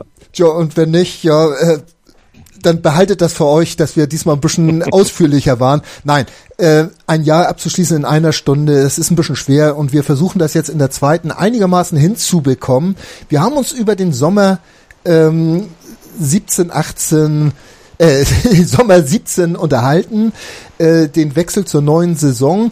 Was dabei natürlich noch aussteht, das ist eine Bewertung des neuen Vorstands, auch wenn das ein bisschen früh ist natürlich. Wir hatten ja zum Jahreswechsel 16, 17 äh, Bruchhagen und, und Todd dann irgendwann äh, ja installiert bekommen. Ähm, und die hatten dann ja ihre erste Bewährungschance auf dem Transfermarkt im vergangenen Sommer, Alex. Ähm, wie, wie siehst du diese, die überhaupt den Führungsstil von Bruchhagen und, und die, die äh, Bewertung auch von, von einem Jens Todd äh, in der Öffentlichkeit? Ja, natürlich wird äh, insbesondere der Todd kritisch gesehen, aber welcher Sportdirektor der letzten Jahre, wenn man mal von Didi Beiersdorfer absieht, wurde der nicht kritisch gesehen. Ähm, das steht und fällt immer mit der Entwicklung de, der Mannschaft. Und wenn die Mannschaft nicht erfolgreich performt, gibt es Kritik. Das ist ganz normal. Äh, fangen wir mal bei Heribert Bruchhagen aber an, der ja nun dem Ganzen irgendwie das Gesicht äh, verleiht. Und da bin ich sehr, sehr zufrieden. Ähm, er kommt manchmal etwas vielleicht dröge, sagt man in Hamburg daher. Aber ich glaube, das tut dem Verein ganz gut, äh, diese Unaufgeregtheit und auch diese ähm, persönliche Stärke, die ich bei ihm einfach wahrnehme, ähm, der lässt sich äh, mit Sicherheit von niemandem treiben, auch nicht von einem Klaus äh, Michael Kühne, ähm, sondern der macht sein Ding. Dazu ist er viel zu lange im Geschäft, der weiß, wie das Geschäft funktioniert und äh, ich denke, das tut uns in der gegenwärtigen Situation mehr als gut. Ja die Ruhe, also ich schätze das ganz genauso ein. Ähm, er sieht sich auch selbst als Übergangslösung, sagt er ja auch selbst. Jetzt hat sich sein Vertrag automatisch um ein Jahr verlängert, glaube ich.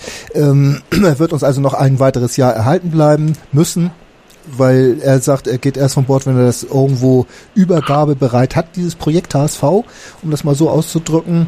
Ähm, ich habe jetzt einen, einen dieser Momente noch unserer Hörer, und zwar unser Christian, Christian Maas, Christian 1887 bei Twitter, hat gesagt, die momentane Ruhe in der Trainerfrage sieht er als sehr positiven Moment äh, des, des Jahres 2017. Kannst du dem folgen? Ähm, ja, das ist, äh, finde ich, absolut äh, begrüßenswert, auch wenn ich Stimmen kenne, die äh, Gistol für äh, keinen Spitzentrainer halten oder der Meinung sind, man müsse da jetzt einen neuen Impuls setzen, man solle nicht schon wieder die Gelegenheit verschlafen. Aber ich wüsste nicht, ähm, welchen, welche andere, grundsätzlich andere Form von Fußball man mit diesem Kader spielen lassen sollte, der dann mehr Erfolg ver äh, verspräche. Ich denke, wir müssten mal ins Detail gehen und uns die einzelnen Mannschaftsteile oder einzelne Spieler angucken und deren Entwicklung und dann kommen wir auch dahin, warum wir so spielen, wie wir spielen, beziehungsweise wo, wo es dann hakt. Ja. Äh, nicht? Äh, wenn ähm, um mal kurz äh, diesen Gedanken aufzuwerfen, hätte sich Nikolai Müller nicht verletzt, hätte ähm, Hahn als zweite Spitze, wie offenkundig angedacht, im 4-4-2 zusammen mit Bobby äh, Wood äh, stürmen können, wäre, hätte der unter Umständen mehr Tore auf der Agenda, der HSV mehr Tore und Punkte auf äh, in der Tabelle und alles sehe ganz anders aus es ist alles Wunschdenken. Fakt ist, äh, dass Nikolai Müller eben verletzt ist, wie wir schon tausendmal jetzt erwähnt haben, und wir in der Situation uns jetzt befinden, in der wir uns befinden. Äh, da muss man dann einfach, finde ich, äh, ein ruhiges, einen ruhigen Kopf äh, behalten äh, oder ruhig Blut behalten und äh, nicht das Kind mit dem Bade ausschieben, äh, ausschütten. Oh Mensch, das, das, dieses Kind mit dem Bade, da könnte ich ja wieder kassieren, wenn ich jetzt hier irgendwo ja, ein Schwein stehen hätte. Ne? Ja, Aber ja. das machen wir irgendwo in flüssiger äh, Form. Ähm, eine, was man ja auch nie vergessen darf, hätten jetzt Müller und Wood da vorne performt, wie man das von denen erwartet hätte, dann würde ein Fiete Ab immer noch in der U19 seine Tore schießen und man Richtig. würde ihn äh, auch ein Ito hätte noch keine Chance gehabt, wenn Müller äh, rechts außen durchgespielt hätte ähm, und man hätte diese Entwicklung eben nicht gehabt. Also wenn man jetzt von einem Werteverlust bei Wood reden muss, muss man auch vom Wertegewinn, also um das jetzt mal äh, monetär auszudrücken, bei Fita Arp und auch bei Ito reden, der ja Absolut. zum Glück auch verlängert hat, Ito, was ich auch sehr schön finde. Ähm, dabei sind wir natürlich äh, bei unserem Geburtstagskind Happy Birthday Ed Rebiger. Der fragt nämlich nach Gistol und den Jugendwahn. Ist das eine, siehst du das als gezielte äh, äh, äh, Entwicklung von Gistol an, dass er die Jugend entwickelt oder ist das wirklich nur aus der Not geboren? Also ich glaube, teils, teils. Also kein Trainer irgendwie, der noch alle Latten am Zaun hat, wird ein Talent äh, versauern lassen, wenn er von dem Spieler äh, überzeugt ist. Und äh, ich meine, alle äh, sind, äh, Fußball Deutschland ist sich doch wohl einig, dass der Jan Fieter Ab ein außergewöhnlich talentierter junger Bursche ist.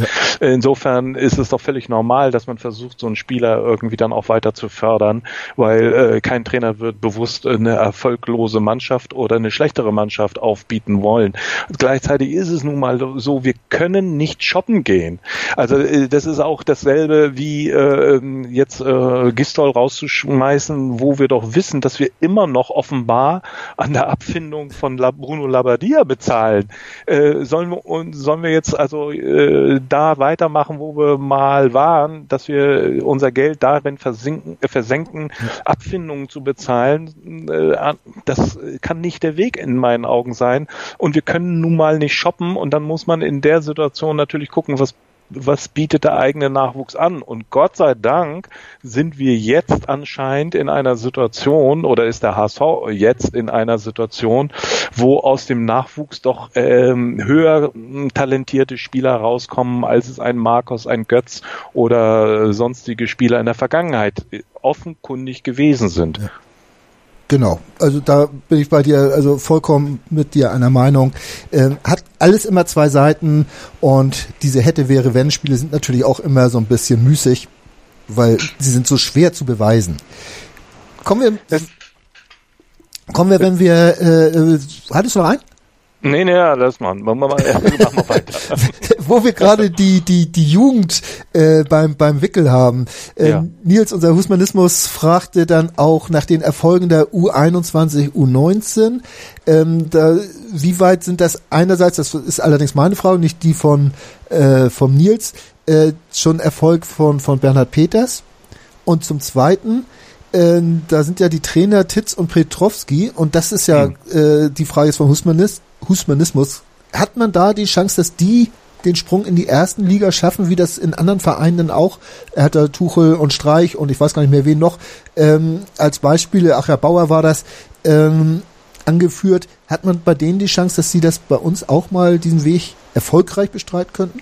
Warum denn nicht? Also äh, äh, warum denn nicht, frage ich mal zurück. Allerdings sind wir, glaube ich, beide da die falsche Adresse. Ähm, da müssen wir dann schon irgendwie äh, der jetzigen sportlichen Leitung äh, so weit vertrauen, dass sie im Zweifelsfall die richtige Entscheidung treffen. Wenn da natürlich einer dabei wäre, wo man sagen würde, Mann, der ist uns jetzt als so außergewöhnlich äh, aufgefallen, irgendwie dem trauen wir im Zweifelsfall auch zu, irgendwann mal Gistol zu beerben. Ich hätte nichts dagegen dagegen? Wer, warum sollten wir etwas dagegen haben, wenn wir unsere eigenen äh, Spieler entwickeln, äh, unsere eigenen Trainer entwickeln? Und die nächste, äh, der andere Teil deiner Frage war ja, ist das Bernhard Peters äh, Erfolg? Ich hatte dir damals, glaube ich, gesagt, dass ich davon ausgehe, dass bis diese ganzen äh, Veränderungen im Nachwuchsbereich greifen, dass es äh, zu dem damaligen Zeitpunkt habe ich, glaube ich, gesagt, das sind die Zwölfjährigen oder 13-Jährigen, die jetzt da gerade rumlaufen, die dann irgendwann mal vielleicht äh, davon profitieren.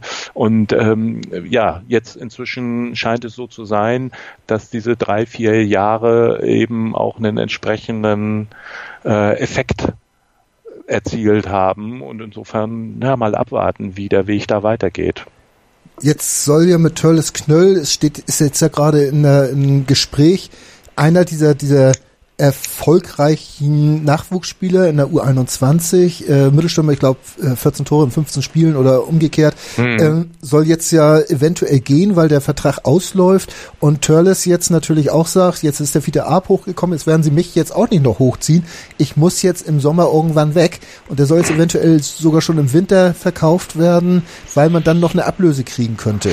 Ja, da siehst du mal, wie prekär die finanzielle Lage ist, dass man äh, nicht mal bis zum Ende äh, des Vertrages äh, sich bei so einem Spieler das ja. leisten kann, sondern darüber nachdenken muss, ob man ihn nicht schon im Winter verkauft, damit man überhaupt noch ein paar Groschen 200.000 oder 100.000 Euro, ja. 200.000 Euro. Ja. Viel mehr kann es eigentlich für Törles Knöll mit einem Bundesligaspiel, äh, damals ja gegen Hannover, äh, nicht geben. Und das habe ich mich gerade auch gefragt. Wie, wie sinnvoll ist das, den, den Bengel jetzt schon abzugeben? Aber du hast es ja schon fast beantwortet.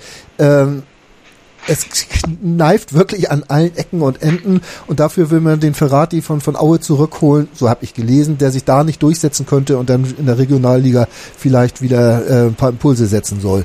So ist, aber das ist ja auch alles so ein bisschen Gerüchte, aber es bedeutet doch wieder, äh, dass, dass man beim HSV wirklich erkannt hat, wie prekär die Lage ist. Ähm, da gab es ja auch diese, diese Spiegel-Leaks da, äh, Football-Leaks beim, beim, ja. Spiegel, wo dann, ja, ich weiß ja gar nicht mehr, diese ganzen äh, Aktionen, die da, Einsparungen, die da äh, ja. mit, mit äh, Streichung von, vom freien Wein und, und äh, Rasenheizung runterdrehen um drei Grad, damit das nicht so viel Energie kostet und so weiter. Ähm, einerseits kann man natürlich sagen, das ist absoluter Humbug, da irgendwo versuchen, 1000 Euro zu sparen, wenn man Millionen andersrum rausschmeißt. Andersrum kann man natürlich auch sagen, äh, wenn man nicht überall nachguckt, ob da denn Sparpotenzial zumindest ist, äh, dass das ja auch äh, gerade fahrlässig wäre. Das wäre absolut fahrlässig und es zeigt eben, wie, äh, das bestreitet ja auch grundsätzlich niemand, wie prekär die Lage, also außer den Offiziellen, die das bestreiten müssen, ja. äh, wie prekär die Lage tatsächlich ist. Also da ist nicht viel Luft und das müssen sich alle äh, wirklich immer wieder hinter die Ohren schreiben, die eben fordern, dass wir jetzt groß einkaufen gehen, weil dieser oder jener Spieler, von dem sie irgendwann mal was gehört haben, Emedi oder was auch immer, ja. äh, auf jeden Fall kommen muss, weil sie sonst befürchten, dass wir absteigen und so weiter. Äh, da ist nicht viel Luft, da müssen wir ganz realistisch sein und äh, dann ist gleichzeitig, äh, um auf die Frage von äh, Sascha, ja, auch von mir nochmal herzlichen Glückwunsch, äh, zurückzukommen, der Jugendwahn, du brauchst natürlich auch gleichzeitig noch eine vernünftige Mischung im Kader. Du kannst nicht einfach nur da einen Youngster neben den anderen stellen und so romantisieren, die kommen alle aus unserem eigenen Nachwuchs, die werden es bringen.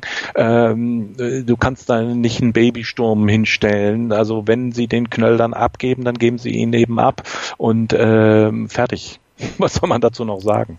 Es gibt immer noch einen Unterschied zwischen Jugendarbeit und Jugendwahn. Ja, wir haben mit Jan Jicic einen jungen, ganz ja. jungen Spieler. Wir haben mit Ito einen ganz jungen Spieler. Wir haben mit Jan Fieter Ab einen ganz jungen Spieler. Wir haben mit Van Drongelen einen ganz jungen Spieler. Wir haben immer noch zwei äh, Brasilianer, die äh, sich ganz unterschiedlich schlagen mit den Anforderungen äh, der Bundesliga. Äh, da ist noch jede Menge Musik in dem Kader drin. Ähm, äh, von daher ich sehe nicht, wenn da ein Knöll verloren geht, dass äh, am Ende deswegen der HSV absteigt, sondern der HSV wird im Zweifelsfall absteigen, weil ähm, er für Fehler bezahlt, die in der Vergangenheit liegen. Gut. Äh, ich glaube, bis zum Abstieg, da ist es noch unendlich lange hin, weil der HSV ja eigentlich zu schlecht ist, um abzusteigen oder zu dumm ist oder wie auch immer und auch einfach nicht absteigen wird. Aber ja. äh, wir sind jetzt ja ein bisschen rumgesprungen. Wir waren beim Trainer, beim beim Spiel und sind jetzt natürlich über die Finanzen. Auch da gehen wir noch mal gleich ein bisschen genauer drauf ein, um auch äh, eine Entwicklungschance mal zu sehen. Aber lass uns noch mal ganz kurz beim Trainer bleiben. Mhm, ähm, bei Gistol bleiben. Wir hatten ja, also ich verweise jetzt nochmal, wenn wir jetzt nicht weiter auf die Taktik eingehen, das kann der Tobias Escher um ein so vieles besser als ich zumindest. Absolut. Ich glaube, du bist da auch bei. Auch als ich, ja. Also, also will ich äh, Ehre wem Ehre gebührt. Genau. Und dann hört euch bitte zur Taktik nochmal den letzten Podcast an. Ähm, wie habe ich das genannt? Keine, kein reines Bolzer-Team mehr, war das, glaube ich, der Name. Genau. Den findet ihr immer noch bei uns bei meinsportradio.de. Ähm, ich möchte aber trotzdem noch mal deine Meinung zu Gistol haben. Es kommen ja immer wieder diese Forderung, dass das Training zu lasch sei. Du bist nicht beim Training, ich weiß es, aber du kannst vielleicht äh, auch so von den Leistungsdaten so ein bisschen beurteilen, ob da was dran sein kann. Äh, und ich weiß auch äh, von Markus Scholz, von, von Mats Ab, äh, oder jetzt ja nicht mehr Mats Ab, jetzt heißt es ja äh, Rautenperle? Rautenperle? Ich glaube Rautenperle heißt es jetzt. Ähm, der sagt ja auch immer kein Individualtraining. Äh, ich bin zum Beispiel jemand, der schimpft immer über die Standardsituation. Ähm, wo siehst du da? Siehst du irgendwo offensichtliche Mängel beim Trainer, die du aus der Entfernung dir zutrauen würdest anzusprechen? Oder sagst du, nee, das ist nicht mein, mein meine Baustelle? Nicht mein Beritt, würde ich mir tatsächlich nicht ähm, anmaßen wollen, das zu tun. Und ich halte auch diese dieses ewige Geschreie, das Training sei zu lasch, das setzt auch immer nur dann ein, wenn der Erfolg ausbleibt. Mhm. Wenn äh, der, äh, wenn der, wenn die Mannschaft erfolgreich ist, dann kritisiert keiner der sogenannten Experten das Training, weil dann ist es immer richtig. Äh, Fakt ist, dass wir ein, äh, und das hat Tobias ja auch äh, richtig rausgearbeitet, äh, äh, nach wie vor das, dieses typische, äh, auch für Gistol und zu Gistol passende äh, äh, Spielsystem quasi spielen. Der HSV versucht, das aus der Not eine Tugend zu machen, die spielerischen Defizite ähm, weitestgehend zu kompensieren, indem sie eben auf die zweiten Bälle vorne gehen ja. und eben pressen. Und das alleine ist ein derartig äh, anstrengendes System. Ähm, da möchte ich mal die Trainingsgelehrten hören, die sich da anmaßen zu sagen, es müsste noch härter trainiert werden, weil äh, viel hilft nicht unbedingt viel, denn die Mannschaft powert sich da schon ganz schön aus.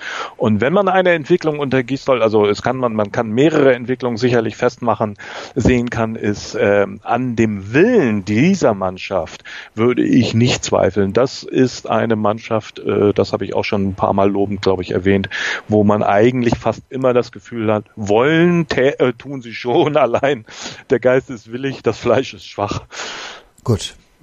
Erwähnen möchte ich noch Marshall Bertmann, der äh, die Frage nach dem Trainingspensum gestellt hat und Schmidt-Bürger äh, der nach der spielerischen Entwicklung gefragt hat. Den habe ich allerdings gleich an Tobias Escher äh, verwiesen, weil da, wenn wir da jetzt noch lange drüber reden würden, sprengen wir wirklich jeglichen Rahmen und das wollen wir ja nicht.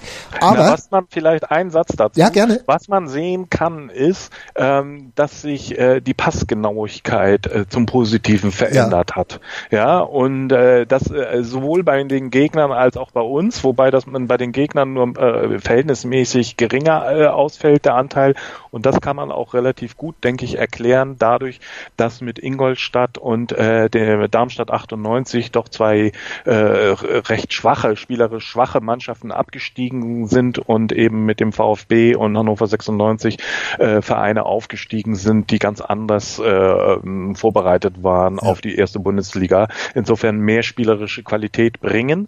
Aber unser Anstieg bei der Passgenauigkeit, der ist deutlich wahrnehmbar. Also, und das ist, denke ich, ein Teil der Arbeit des Trainers, genauso wie, dass wir inzwischen äh, doch des Öfteren mit Dreierkette äh, beziehungsweise Fünferkette gespielt haben. Also da, auch vom System her etwas flexibler geworden sind. Genau, und da sagt Tobias Escher, um das jetzt mal abzuschließen, das ist eigentlich heutzutage das Einmal-Eins eines Bundesliga-Vereins. Das muss man erwarten können, dass Richtig. diese Umstellung erfolgen können. Und Richtig. von mir muss man erwarten, dass ich auch mal einen Schlussstrich ziehen kann. Äh, über das Sportliche, wir kommen nachher nochmal zur Aussicht und zur weiteren Entwicklung und Erwartung jetzt in der Winterpause beziehungsweise zur Rückrunde. Aber als nächstes möchte ich gerne mit dem Alex über äh, den Aufsichtsrat, über den Vorstand haben wir schon so ein bisschen gesprochen, aber auch über diesen neu aufgestellten Aufsichtsrat sprechen, der sich ja bei uns demnächst zur Wahl stellt, beziehungsweise äh, vorgeschlagen wird. Das machen wir nach einem kurzen Break. Sei dein eigener Programmchef. Mit unserer neuen meinsportradio.de App wählst du jetzt zwischen allen Livestreams und Podcasts. Einfach, immer, überall. Hol dir unsere neue App für iOS und Android und bewerte sie jetzt bei Google Play und im App Store von iTunes.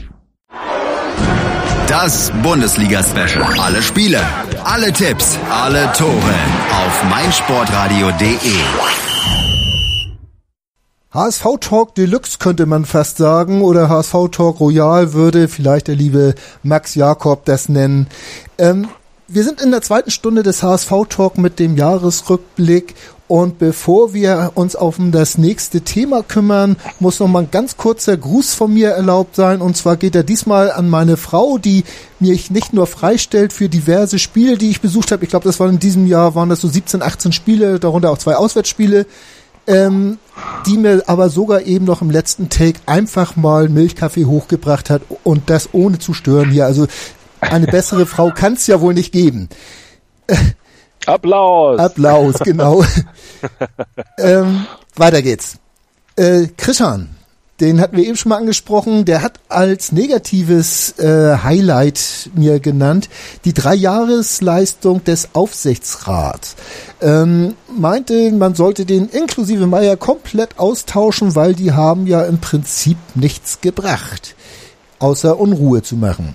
Wie stehst du dazu? Ist das ein bisschen zu äh, plakativ oder haben die wenig gebracht. Also ich meine, wenn wenn wenn wir davon ausgehen irgendwie, dass sie äh, den Kurs von Herrn Beiersdorfer abgesegnet haben, der eben sehr viel Geld äh, verbrannt hat in meinen Augen, dann ja, muss man das dem Aufsichtsrat kritisch äh, anrechnen. Und äh, das äh, könnte in der Tat auch ein Indiz für die Argumentation, für die Richtigkeit der Argumentation von äh, Marcel Janssen und anderen sein, dass es offenkundig notwendig äh, ist, wenn da mal jemand äh, in den Aufsichtsrat einzieht, der sportliche Dinge auch ein Stück weit tatsächlich besser beurteilen kann als nur von seinem Logenplatz aus. Ja, Alex, man muss natürlich aber auch fragen, ob per Definition der Aufsichtsrat für diese operativen Mängel oder inwieweit der äh, verantwortlich gemacht werden kann. Wir sagen immer, die haben alles abgenickt und abgesegnet und da haben sie vielleicht auch ein bisschen zu viel abgenickt und abgesegnet.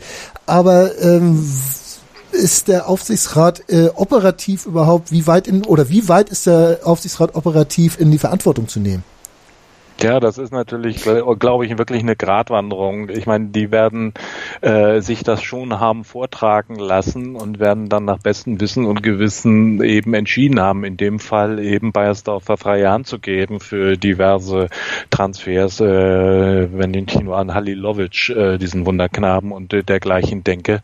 Ja. Ähm, ja, es ist natürlich, äh, sie dürfen nicht hinten zu sehr hineinregieren und gleichzeitig äh, sind sie eben aber auch Kraft äh, ihres Amtes dazu aufgerufen, darauf zu gucken, dass die äh, Finanzen irgendwie äh, ja nicht aus dem Ruder laufen. Wie wollen sie das aber tun, wenn sie die Sinnhaftigkeit oder Unsinnigkeit bestimmter Transfers irgendwie tatsächlich gar nicht beurteilen können, weil es ihnen an fachlichem Vermögen dazu fe fehlt? Also schwierig zu beurteilen sehe ich genauso. Und ähm, es ist ja jetzt auch im Gespräch, dass sie, oder oder es ist ja gewiss, dass äh, ein paar Leute vom Aufsichtsrat auf äh, austreten oder ausscheiden, dass ein Marcel Jansen reinkommt, um äh, die sportliche Kompetenz im Gremium zu erhöhen. Ähm, ein ein äh, Karl Gernand ist dann wohl raus, so wie man alles hört. Und das alles äh, jetzt zur nächsten äh, Mitgliederversammlung oder nach der nächsten Mitgliederversammlung, wo dann ja eventuell sogar noch eine Kampfabstimmung über den Vereinsvorsitz äh, stattfinden soll, wo äh, äh, Meyer dann sich mit Bernd Hoffmann auseinandersetzen muss, der eventuell Interesse haben könnte, ähm, dann den Vorsitz des Vereins zu übernehmen, um so frage ich dich jetzt einfach mal, äh, macht er das nur, um Einfluss auf die AG zu nehmen oder ist er wirklich Breitensportler äh, und, und äh, möchte dem, dem, dem EV zum Wohlstand verhelfen? Ich glaube, also ich möchte Bernd Hoffmann gar nichts äh, Negatives unterstellen oder irgendwelche hintenrum Absichten irgendwie da ja ins Spiel bringen. Ähm, er kandidiert für das Amt offenbar und äh, ähm, der bisherige Präsident äh, hat sich nicht gerade mit Ruhm bekleckert, äh, um es mal so vorsichtig auszudrücken. Insofern ist es fast äh, ja auch ein Zeichen für ein intaktes äh, Vereinsleben, finde ich, wenn es dann auch einen Gegenkandidaten gibt und dann werden wir sehen, wer da am Ende bei als äh, Sieger hervorgeht, ob es Herr Meier ist oder Herr Hoffmann. Ähm, man muss natürlich da auch unterscheiden, dass das System EV ja im Gegensatz zur AG, also zumindest monetär, unheimlich gut geht.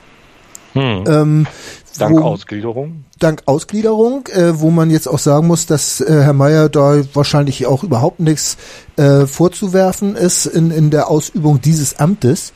Ähm, Frage ist, ob Bernd Hoffmann äh, versucht dann mehr ähm, mehr, mehr Einfluss zu nehmen auf die AG über den Aufsichtsrat, auf die Entscheidungsfindung, vielleicht dann auch kritischer ist beim Abnicken, um dann zu sagen, äh, so auf diesen Wege den Aufsichtsrat äh, auf seine Seite zu ziehen, um dann zu sagen, hier, wir wollen das aber so und so machen und dann so als heimlicher Präsident da äh, agieren könnte. Äh, du meinst als heimlicher Vorstandsvorsitzender? Als heimlicher Vorstandsvorsitzender, ja, sorry, so ist es richtig. Ja.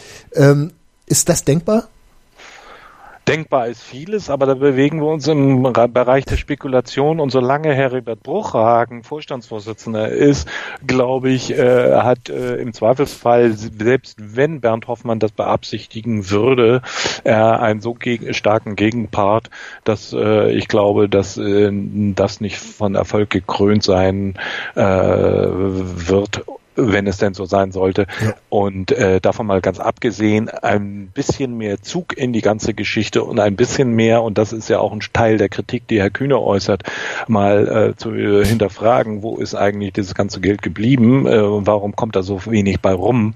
Das ist, denke ich, eine völlig legitime Kritik, die äh, muss sich der Verein gefallen lassen oder die AG gefallen lassen. Ja. Dafür hat man ja eigentlich auch den Frank Wettstein mal irgendwann geholt, der als ja, Finanzexperte, als Sanierungsexperte ja gegolten hat, äh, aber auch anscheinend äh, dem auch die Mittel fehlen, irgendwo was zu ändern. Er hat ja ein paar Kredite umstrukturiert und hat wahrscheinlich deswegen auch dem HSV bisschen mehr Liquidität verschafft im, im, im täglichen Brot, aber nicht halt so viel, dass man ohne Kühne überleben könnte, ne? Naja, es ist eben auch schwierig. Man hat in den letzten Jahren so viele Fehler gemacht. Wenn du alleine daran denkst, diese Trainingsgruppe 2, hätte ich beinahe gesagt, oder 3, wo man äh, damals schon Katscha und solche Leute äh, ohne jegliche Begründung abgeschoben und schlecht geredet hat, wo man sein, wo man die Marktwerte der eigenen Spieler quasi vernichtet hat, bis hin äh, sich einen miserablen Ruf innerhalb äh, der, der Profis im äh, europäischen Ausland zumindest zu verschaffen, dass sogar die internationale Spielergewerkschaft vor äh, Verträgen mit dem HSV gewarnt hat und so weiter und so weiter. Da sind so viele Fehler in der Vergangenheit gemacht worden und das ist nicht äh, von heute auf morgen zu korrigieren. Deswegen bin ich im Augenblick noch bereit, den gegenwärtig Handelnden, wie eben Bruchhagen oder Todd, einen gewissen äh, Vertrauensschutz einfach äh, angedeihen zu lassen und sie zu verteidigen. Mhm. Weil ich finde, äh, hier, da wird manchmal äh, da werden die falschen Leute geprügelt. Die Prügel hätten anderen Leuten gebührt und äh, das ist nicht passiert und jetzt müssen wir uns mit der gegenwärtigen Situation auseinandersetzen. Hilft ja auch nichts, wenn wir immer wieder darüber äh, jammern, was mal vor äh, fünf, sechs, sieben, acht Jahren verbockt worden ist. Ja, vor allen Dingen, ähm, wenn man dann Stellen jammern, die da eigentlich zu, auf jeden Fall für diese äh, äh, Situation vor fünf, sechs, sieben, acht Jahren dann wirklich nichts dafür konnten. So ist es. Das muss man natürlich ganz klar sagen. Ähm, um jetzt mal dieses, dieses Finanzthema abzuschließen, weil da ja immer sehr viel Spekulation bei ist. Äh, Fakt ist, dass im letzten Geschäftsjahr wieder ein zweistelliger Millionenbetrag als, als Minus dasteht. Ähm, Fakt ist, dass man äh, wahrscheinlich ohne Klaus Michaels kühnes äh, Einschreiten schon mehrmals die Lizenz nicht bekommen hätte. Äh, Fakt ist, dass es nach wie vor nicht absehbar ist, dass man es irgendwann schaffen wird, sich von Kühne zu emanzipieren wieder. Ähm, hast du da irgendwo ein, ein Hoffnungsschimmer, dass das irgendwann besser werden sollte, dass, dass man Absolut. diesen Weg, Weg beschreiten kann und, und auch positiv gestalten kann? Absolut, natürlich, natürlich, äh, die Lage ist absolut schwierig, prekär. Das äh, wäre Wahnsinn, das zu bestreiten. Äh, darauf haben wir jetzt auch mehrfach hingewiesen. Äh, die Finanzen sind spitz auf Knopf, deswegen verbietet es sich schon, äh, in bestimmte Richtungen äh, eben tatsächlich zu denken, eben äh, den Kader noch weiter aufzublähen oder oder dergleichen, Trainer nach Belieben rauszuschmeißen und dann jahrelang noch weitere zusätzliche Abfindungen zu bezahlen oder oder oder. Wir haben natürlich du hast es vorhin gesagt, wir sind so ein Stück weit ja auch aus der Not dazu gezwungen worden, Spieler wie Arp oder Ito hochzuziehen. Äh, die haben ihren Marktwert ja ähm, deutlich steigern können. Äh, ich glaube, du hattest mir Zahlen zugeschickt. Jan Fieder Arp jetzt äh, sieben, siebeneinhalb Millionen ja, laut genau. Transfermarkt.de. Auch wenn man diese Zahlen natürlich immer mit Vorsicht genießen muss und dann auch immer noch die Frage ist, was tatsächlich du am Markt bekommst. Ähm, das ist ja nicht immer identisch mit den Zahlen, die du bei Transfermarkt ja. da liest. Ja, aber im Prinzip gibt es nur diesen Weg, dass wir äh, versuchen, uns sportlich zu konsolidieren, dass wir junge Spieler einbauen äh, und dass wir über die Fernsehgelder plus dann irgendwann, wenn es uns denn gelänge, zum Beispiel mit Jan Fieter Ab langfristig zu verlängern äh, und im positivsten Szenario, sag ich mal, bleibt er dann noch zwei, zwei, äh, noch zwei Jahre oder zweieinhalb Jahre bei uns und dann wird er eben für richtig, äh, richtig einen nennenswerten Betrag verkauft.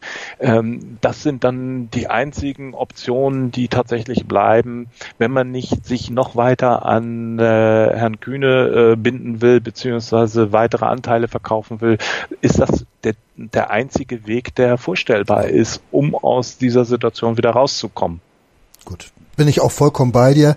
Ähm, die Frage nach der Lizenzierungsgeschichte jetzt zum nächsten Sommer, die steht ja wahrscheinlich noch in den Sternen. Wir haben gesagt, ähm, der HSV wird es wahrscheinlich ohne Kühne nicht schaffen können, einen vernünftigen Etat ähm, darzulegen für die kommende Saison.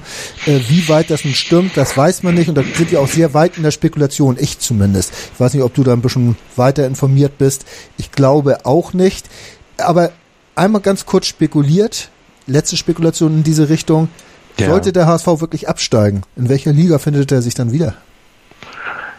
Ja, das wissen wir alle nicht, glaube ich. Dass also da kann man nur hoffen, dass ähm, in dem Fall sich dann doch irgendeine helfende Hand äh, findet. Äh, ich meine, wenn ich mich in die Lage von Herrn Kühne versetze, wäre denkbar, dass er dann sagt, jetzt habe ich endgültig die Nase voll, wäre ja. genauso denkbar, wie dass er sagt, also jetzt habe ich schon 100 äh, Millionen oder 110 Millionen gezahlt.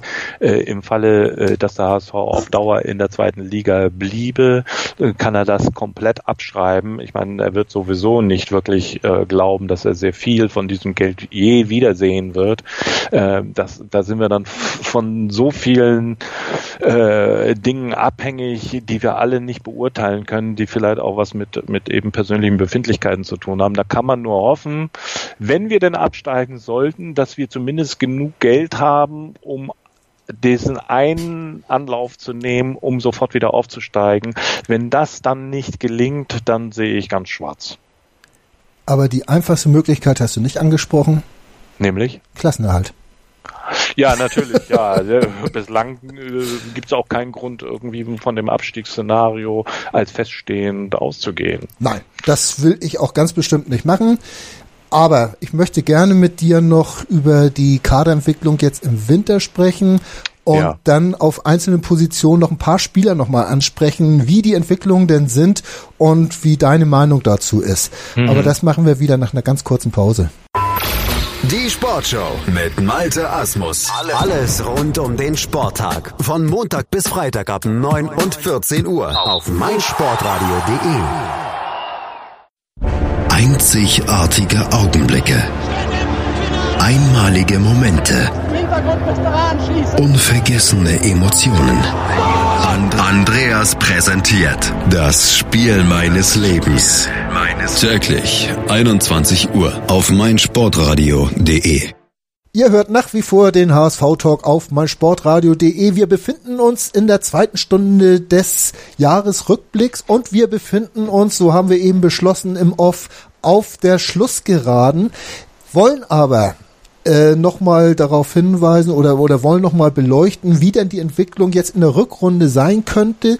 Und das machen wir natürlich nur, indem wir uns nochmal auf den Kader konzentrieren, der momentan vorhanden ist, um dann vielleicht auch Schwächen festzustellen, wie man denn nach oder wo man denn noch ansetzen müsste, wenn man denn könnte.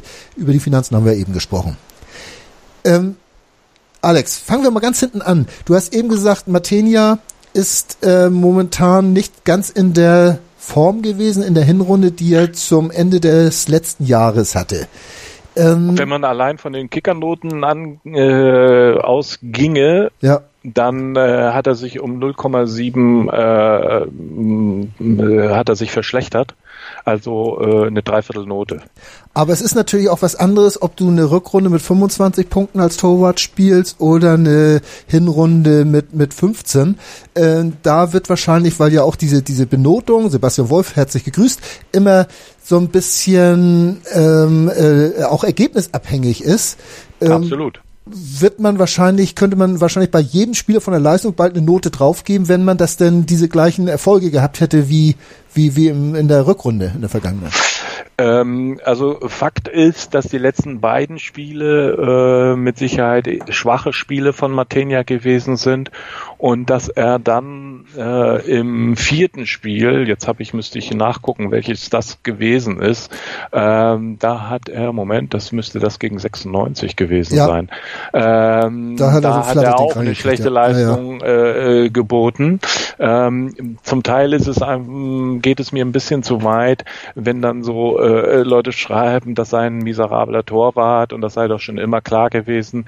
Das ist so klar nicht in meinen Augen. Also sicherlich, klar, äh, gibt es den Horn in, oder, oder andere Sp äh, Torhüter, die sich mehr in den Fokus haben spielen können. Ja.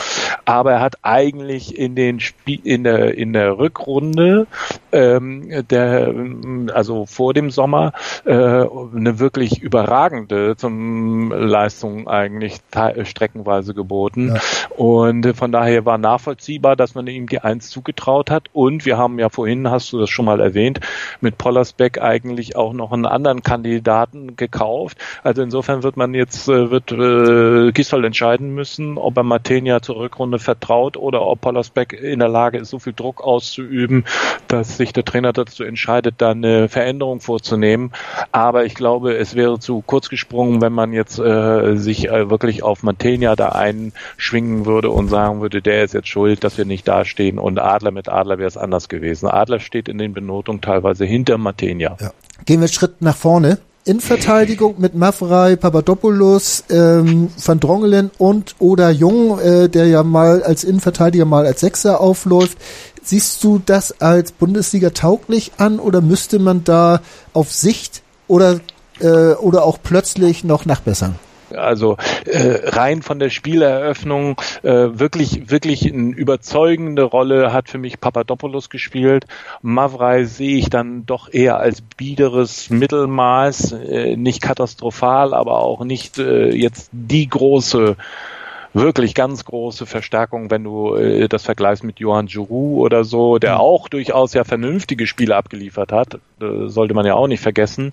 Ähm, das ist ein grundsätzliches Problem, dass wir äh, seit Jahren mit uns rumschleppen, dass die Innenverteidiger äh, eher in Sachen Spieleröffnung äh, biederster Durchschnitt, und das ist noch vorsichtig formuliert, äh, ist, äh, ist, ist vorsichtig formuliert sind. Ja. Van Drongelen ähm, als jungen 18-Jährigen äh, schon endgültig zu bewerten, das ist bestimmt zu früh, weil er ja auch auf verschiedenen Positionen gespielt hat. Aber wenn er gekommen ist, musste einem nicht Angst und Bange werden. Wollen wir es so ausdrücken? Was mir an Van Drongelen gefällt, ist, äh, dass er eine, ganz von Anfang an eine andere Robustheit an den Tag ja. gelegt hat als beispielsweise ein Douglas Santos. Ähm, aber der ist noch jung und so berauschend sind seine Leistungen, äh, weiß Gott nicht. Ähm, ich hoffe mir, dass er einen deutlichen Leistungssprung macht äh, in der ähm, kommenden Rückrunde, wenn er einen Leistungssprung hinlegen sollte, wie äh, für mich der Aufsteiger äh, schlechthin dieses äh, dieser Hinrunde, nämlich Douglas Santos, ähm, dann könnte ich mir vorstellen, dass man eventuell auch wieder darüber nachdenken könnte, äh, die Innenverteidigung umzubauen, äh, beispielsweise. Und äh, aber da ist, ist wieder das Problem, dass unsere Sechser äh, auch die nächste Baustelle sind, die ähnliche Probleme haben, was die Spielverlagerung ähm, oder die Spielentwicklung angeht. So, nun bringst du mich aber richtig in Nöten. Wir sind noch bei der Innenverteidigung. Du sprichst ja. schon die nächsten zwei Punkte an. Ja. Äh, natürlich hatte ich äh, Douglas Santos auf dem Zettel. 23-jähriger oder ich glaube 22, 23-jähriger Brasilianer war ja. nach einem halben Jahr oder dreiviertel Jahr schon wieder auf der Abschussliste. Ähm, ja, wie der was, andere Brasilianer ja auch. Was also, sagt das über den HSV? Wollen wir es nochmal kurz sagen? Nein. Ist das wieder die, die, die, dieser Minuspunkt? Ich brauch's ja gar nicht zu fragen. Du sagst ja sowieso nur ja. Ähm, äh, ist das nicht dieser Wahnsinn, äh, dass man jetzt auch mit, mit Wallacey ist, der hat ein paar Anlagen, ja. Ist nicht der, diese Verstärkung, aber die Anlagen hat der Bengel doch auf jeden Fall, dass er in sich zur Verstärkung werden könnte. Und ich glaube auch deswegen hat Gistol in den letzten Spielen wieder mehrfach auf ihn gesetzt, wo man sich dann gewundert hat, oh, Wallace spielt wieder, warum das denn? Ähm, ist Gistol da, sage ich jetzt mal, auf dem richtigen Weg, die vielleicht sogar beide Brasilianer noch zu Verstärkungen zu machen beim HSV? Also Punkt eins, Douglas Santos hat sich wirklich erheblich gesteigert und gehörte für mich in den letzten äh, Spielen, wenn man jetzt mal vom allerletzten, wo sie fast alle unterirdisch performt haben, ähm, dann war in den Spielen davor, in den letzten vier Spielen oder wenn man die letzten sieben nimmt, dann gab es ein schwaches, schwächeres Spiel dabei, der Rest war sehr ordentlich und gehobener Bundesliga-Durchschnitt. Was man vom Rest der Mannschaft, da gibt's nicht viele Spieler, wenn man mal ganz nüchtern und ohne äh, blaue Rautenbrille Brille aufgesetzt, äh, sich den Kader anguckt, da gibt's nicht so viele Spieler, die wirklich oberhalb des Durchschnitts überhaupt einzusortieren sind. Ja. Da ist ein Papadopoulos, ja, sehr erfreulich, ein Douglas Santos, ja, sehr erfreulich und, ähm, und ein Aaron Hunt, den wir mal nicht vergessen wollen, der auch ein ganz ein schweres Standing hat, aber das hat immer wieder was in meinen Augen mit seiner Bremer Vergangenheit zu tun und nicht so sehr, dass die Leute wirklich objektiv mal schauen, was der Mann eigentlich spielt. Ähm, Dennis ja. Diekmeyer. Äh, ich will jetzt gar nicht von seinen, seinen, ver, ver, äh, von seinen Torlosrekorden anfangen und auch nicht von den Einwürfen, die meist mit sauberen Bällen zum Gegner gespielt werden. äh, laut dieser letzten Kicker äh, äh, äh, Auswertung oder Obdafranz war es, glaube ich, ähm, die dann gesagt hatten, ich glaube 169 Einwürfe zum Gegner. Äh, das ist natürlich Muss auch Hammer im Kalender. Ja, das, das ist schwer. Also so viele äh, Ballberührungen haben andere nicht. Aber wie siehst du ihn? Also jetzt spielt er ja um neuen Vertrag. Er wird eigentlich gelobt. Äh, ob seine, äh, also Tobias hat ihn zum Beispiel ob seiner verbesserten Defensivarbeit ähm, gelobt und er engagiert sich mehr nach vorne, weil teilweise ja auch äh, ein Mittelfeldspieler weiter zurückgeht oder sogar in der Dreierkette gespielt wird, wo dann natürlich die Außenverteidiger weiter aufrücken. Wie siehst du ihn? Also ich finde, dass er eine äh, Entwicklung nach oben gemacht hat. Ähm, das will ich ihm überhaupt nicht absprechen. Andererseits, wie gesagt, auf, auf von, von einem unteren Niveau kommend. Also insofern muss man das dann auch wieder, finde ich, äh, ins richtige Verhältnis setzen, dieses Lob, ähm, äh, dass ein Außenverteidiger mal in der Lage ist, auch mal äh, eine Flanke halbwegs sinnvoll irgendwie zu schlagen, anstatt sie quer durchs ganze Stadion zu bomben. Ähm, ich finde, das ist einfach heutzutage absolut notwendig und insofern weigere ich mich dann, ihn besonders dafür zu loben und und so ein bisschen hat er im Augenblick einfach auch den Bonus, weil er ist quasi ja jetzt, glaube ich, der Dienstälteste mit sieben mhm. Jahren beim HSV. Mhm. So, dann kommt diese Kuriosität seiner notorischen Ungefährlichkeit äh, dazu, wo alle natürlich auch so ein bisschen hoffen, dass er es ihm irgendwann dann doch mal vergönnt ist, irgendwie ein reguläres Tor zu erzielen. Ähm, das, äh, dann ist er ein sympathischer Bursche, das wird niemand bestreiten. So, da wird dann auch viel ein bisschen Folklore betrieben. Äh, er hat sich verbessert aber bestenfalls zu einem Spieler, wo man sagen kann, ja, okay, also mit dem könnte man in der Verfassung dann auch nochmal ein Jahr oder zwei weiterspielen. Aber es ist jetzt nicht so, dass ich äh, ins Jubeln und Schwärmen gerate, wenn ich den Stigmeier beim Spielen zuschaue. Aber dafür jubelst und schwärmst du ja immer über den Spielaufbau des HSV. Und wenn man jetzt ins defensive Mittelfeld guckt, äh, muss man ja auf jeden Fall einen Namen noch erwähnen. Wir haben schon über Wallacey gesprochen, über Jung so ein bisschen. Äh, wir haben noch nicht über Albin Ekdal oder nur kurz gesprochen. Ja. Ähm, ein Potenzial, was? Eine Katastrophe, deswegen sage ich spontan Katastrophe, weil äh, erinnere dich bitte, ähm, als die Frage diskutiert wurde, soll man Papadopoulos äh, verpflichten oder nicht. Und da wurde ja sehr auf dessen Verletzungsanfälligkeit verwiesen, zu Recht. Äh, verwiesen. Also das war ja durchaus ein Punkt, den konnte man kritisch sehen. So, und dann guck dir mal die Leistungsdaten von Albin Ekdal an. Und dann äh, stellst du fest, dass der im Grunde genommen ein Drittel aller Spiele nicht zur Verfügung steht, weil er andauernd verletzt ist, ein Drittel der Spiele auf Formsuche ist und ein Drittel der Spiele dann das abruft, was man eigentlich sich von seiner Verpflichtung äh, versprechen konnte und versprochen hat, ganz offensichtlich. Das ist schlichtweg zu wenig. Gut. Ich glaube, da muss man nicht viel zuzufügen oder hat man nicht viel zuzufügen. Ich bin da vollkommen bei dir und ist ein Jammer eigentlich, dass der Bengel so oft verletzt ist und deswegen auch kaum in Form ist.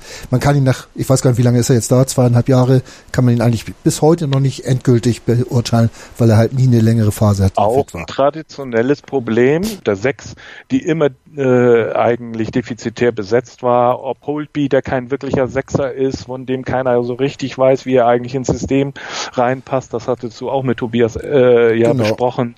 Also äh, Jung, der uns allen Freude macht, weil er eben auch aus dem eigenen Nachwuchs kommt, aber auch so ein bisschen, sag ich mal, deswegen auch gelegentlich zu unkritisch gesehen wird.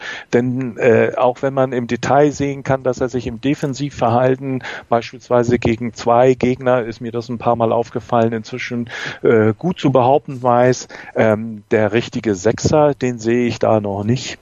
Und dann haben wir ein Problem mit dem Wallacey, der einfach äh, bei weitem noch nicht so in der Bundesliga angekommen ist wie Douglas Santos, sondern in, gerade insbesondere in der Rückwärtsbewegung manchmal wie ein betrunkener Seemann über die Reeperbahn irgendwie wankt und du dich fragst, äh, äh, ist er von allen guten Geistern verlassen.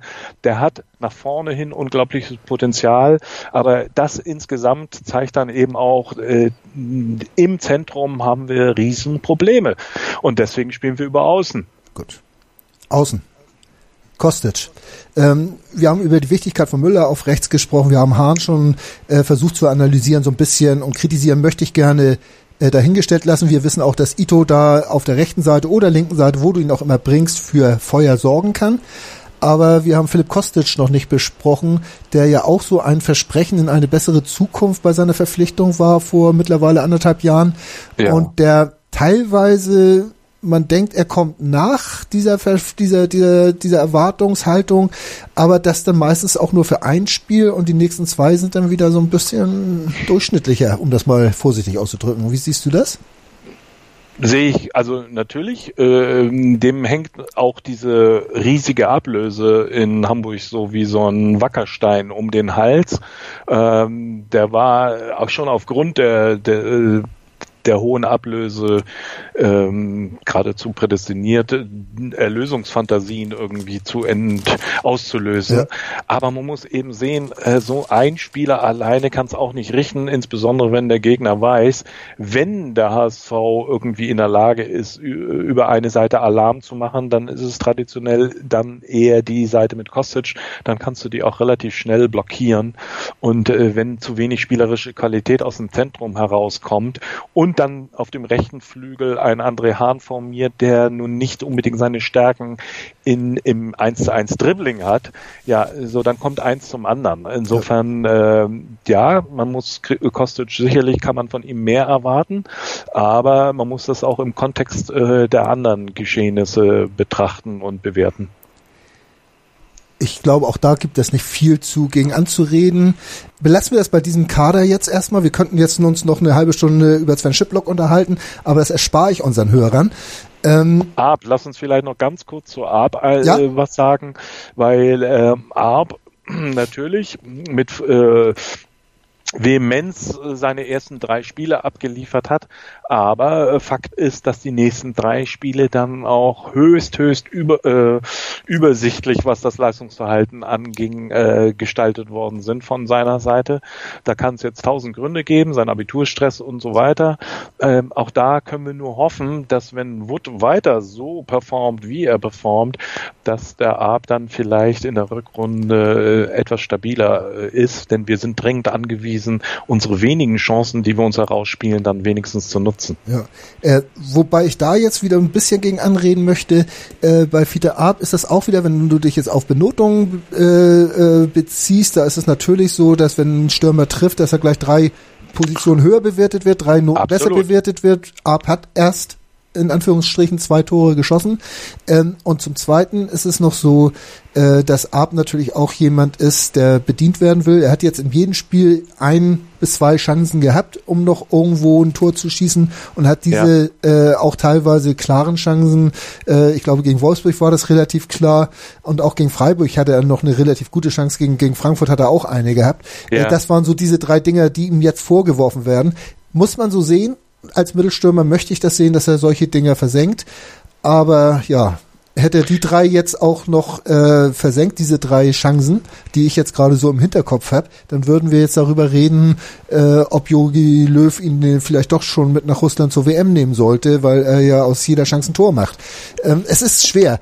Äh, Muss man ihm zubelegen. Ja. Also das sollte auch keine, keine Vernichtung werden. Nein, nein, nein. Eine objektive Benennung dessen, dass auch bei Art nicht alles Gold ist, was glänzt. Das ist ein junger Spieler.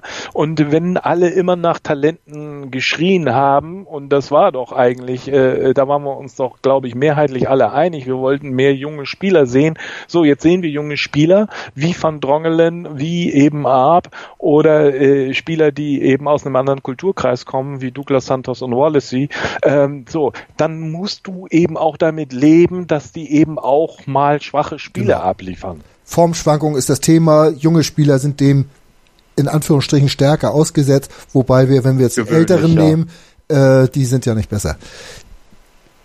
Ähm, kommen wir jetzt noch mal ganz kurz zur Kaderplanung. Ja. Ähm, siehst du jetzt diese zwingende, zu 100% notwendige Position, auf der der HSV was machen muss? Ähm, Tja, äh, wir mal, im, traditionell im Winter sind, sind die Spieler teurer. Das ist auch eine Binsenweisheit, gehört eigentlich auch schon fast ins Phrasenschwein. Äh, Memedi in Topform wäre ein Spieler gewesen, grundsätzlich, wo ich gedacht hätte, der könnte dem HSV ganz gut ins Gesicht, äh, zu Gesichte stehen. Ähm, ich finde, wie gesagt, nach wie vor die, die, die sechs eigentlich kritisch, gerade aufgrund der Ausfallzeiten, die Ektal produziert und der Tatsache, dass Jung nüchtern betrachtet sich nicht in der Geschwindigkeit entwickelt, wie manche das glauben wollen, zumal Tobias äh, ja nicht ganz so unrecht, äh, finde ich, die Idee aufgebracht hat, dass er gesagt hat, er sieht ihn eher sogar äh, perspektivisch als Innenverteidiger und gar nicht als Sechser. Aber wenn man ihn eben auf die Innenverteidigung zöge, dann fehlt uns wieder ein Sechser. Also äh, da ist das Problem und alles deutet ja ich weiß nicht, wie du das siehst, darauf hin, dass man sich entschlossen hat, äh, mit Louis Holtby nicht weiterzumachen. Äh, bin ich natürlich zu 100 Prozent bei dir. Das ist so eine Personalie, wobei man, und das ist mir dabei immer sehr wichtig, dem Louis Holtby eigentlich nichts vorwerfen kann. Ähm, er, er passt nicht in dieses Gistol-System. Es gibt diesen Platz nicht äh, für, für Gistol im Kader. Das habe ich auch schon mehrmals gesagt und ich wiederhole mich da auch gerne, weil ich den Bengel eigentlich mag, weil er so ein positiv Verrückter ist. Äh, absolut. Äh, vom absolut. Engagement immer her immer dabei ist, Laufleistung ja. und sonst was. Äh, was ihm halt fehlt, das ist jegliche Effizienz. Aber ja. ähm, alles weitere ist sowieso Spekulation, ob wir Gelder haben oder sonst was oder sich ja. vielleicht auch noch diese eine äh, Position eines jungen Spielers, wenn, wenn jetzt Knöll geht, dass da irgendjemand anders zurückkommt äh, oder, oder auch kommt, den man vielleicht entwickeln will. Aber ich glaube, als Sofortverstärkung, wenn wir uns da jetzt viel vom Transferfenster versprechen, da liegen wir falsch. Das ja. ist mein persönlicher Eindruck. Ja. Ähm, Ausblick auf die Rückrunde, vielleicht auch nochmal eine kurze Einschätzung. Ähm, die Konkurrenz verstärkt sich. Stuttgart holt Gomez und Köln holt äh, Terodde und äh, ob sie sich nun wirklich verstärken oder auch nicht, dann weiß man ja alles nicht. Aber Richtig. die Frage, die sie natürlich anschließt, bist du guter Hoff bist du guter Hoffnung? Nein, bist du nicht, aber aber wie, wie, wie positiv siehst du der Rückrunde entgegen? Na, ich hoffe, dass ich niederkomme mit dem Klassenerhalt. Äh, also insofern äh, bin ich guter Hoffnung. Äh, ich bin sowieso, wenn ich an Wettkämpfe denke, weil ich selber nun fast 30 Jahre im Sport gewesen bin und eben auch aktiv im Wettkampfsport, habe ich mir abgewöhnt, allzu negativ zu denken, sondern immer zu versuchen, Möglichkeiten und Chancen zu sehen, ohne in die Gefahr dann gleichzeitig zu geraten, irgendwie alles rosarot zu malen mal denkbar und durchaus äh, nicht unmöglich erscheint mir, dass wir wieder so eine Rückrunde spielen. Und wie uns das äh, eben Anfang des Jahres gelungen ist oder bis zum Sommer gelungen ist und sollte uns das gelingen, äh, wieder 25 Punkte zu machen, dann wären wir mit den 15 auf 40 und dann sollte der Klassenerhalt kein Problem sein. Aber dazu müssten einige Dinge sich dann doch zum Positiven verändern und wir müssen die Zahl der individuellen Fehler abstellen. Ähm, es wäre dringend notwendig, dass Albin Ekdal mal über einen längeren Zeitraum gesund bliebe und dann auch in Form äh, ist oder äh, dass Janjicic vielleicht eine positive Entwicklung äh, vornimmt, Wallacey hoffentlich sich weiter äh, an die Bundes raue Bundesliga-Luft gewöhnt äh, und wir müssen vorne unbedingt effektiver, effizienter sein in der Verwertung unserer wenigen Chancen, die wir uns Stand heute rausspielen. Also äh, wenn uns ein bisschen davon gelingt, dann sehe ich den Klassenerhalt äh, absolut nach wie vor für möglich. Also gibt's, äh, haben wir nun letzte Saison schon eine schlimmere Situation überstanden. Aber man muss auch realistisch sein. Es ist ganz, ganz eng wieder. Und es wird vermutlich auch nächstes Jahr wieder eng. Das kann man auch schon. Kann man jetzt schon fast sagen, ja. Jetzt fast sagen, weil wir auch im Sommer dann, selbst wenn uns das jetzt wieder spitz auf Knopf gelingen sollte, äh, uns zu retten, wir werden nicht die großen Gelder zur Verfügung haben und der Umbau äh, der Mannschaft in Richtung einer spielerisch stärkeren äh, Mannschaft, der wird angesichts knapper Finanzen einfach Zeit, äh, Zeit, Geld und Geduld brauchen. Ja, Zeit, Geld und Geduld. Das ist beim HSV das, woran es am meisten mangelt. Äh, vielleicht fangen wir mit dem an, was man am Ende am einfachsten vielleicht ändern kann. Man kann Geduld haben. Ich habe in einem Blogbeitrag geschrieben und das möchte ich vielleicht jetzt auch nochmal als Schlusswort dieser Sendung äh, zitieren, obwohl ich das jetzt frei zitiere. Man hat häufig versucht, irgendwas zu ändern und ist mit Rettern dann auch gut gefahren. Allerdings ohne jemals die Problematik zu lösen. Man schlitterte von einer Rettung in die nächste. Schön wär's, wenn man jetzt mal eine Krise übersteht mit dem gleichen Personal, weil daraus kann etwas entstehen, daraus kann etwas zusammenwachsen. Und äh, das ist eigentlich das, was ich mir fürs nächste Jahr beim HSV erhoffe, dass man mit dem gleichen Personal sowohl auf dem Platz als auch daneben eine Krisensituation meistert, um auch mal das Vertrauen wieder da herzustellen, dass da irgendwas zusammenwächst. Vielleicht kommen dann ja auch die Zuschauer wieder mal zurück ins Stadion, äh, die ja jetzt auch um 2000 weniger sind als im vergangenen Jahr. Ich möchte mich stellvertretend für alle Gäste, die ich hatte, ganz herzlich bei Alex äh, bedanken, dass du heute sogar doppelte Zeit für mich hattest.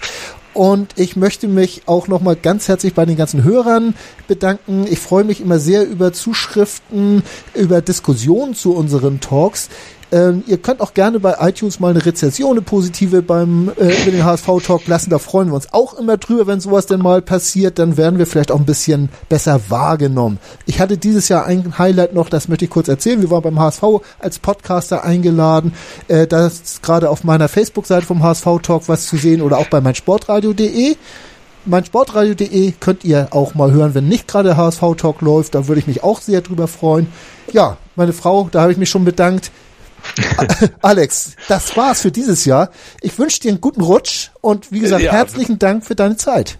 Ja, äh, ich wünsche äh, wünsch dir auch, dir und den Hörern, die so tapfer durchgehalten haben, auch einen guten Rutsch und dann drücken wir alle gemeinsam die Daumen, dass äh, die Geduld hoffentlich von Erfolg gekrönt sein wird und wir das am Ende des Jahres zumindest wieder den Klassenerhalt feiern und dann das wäre ja dann äh, quasi mit einhergehend, äh, es uns gelungen ist, äh, junge Spieler auf ein höheres Niveau äh, zu heben. Ja. Und dann ist vielleicht dann doch ein bisschen irgendwann ein kleines Licht am Ende des dunklen, seit Jahren nun dunklen Tunnels erkennbar.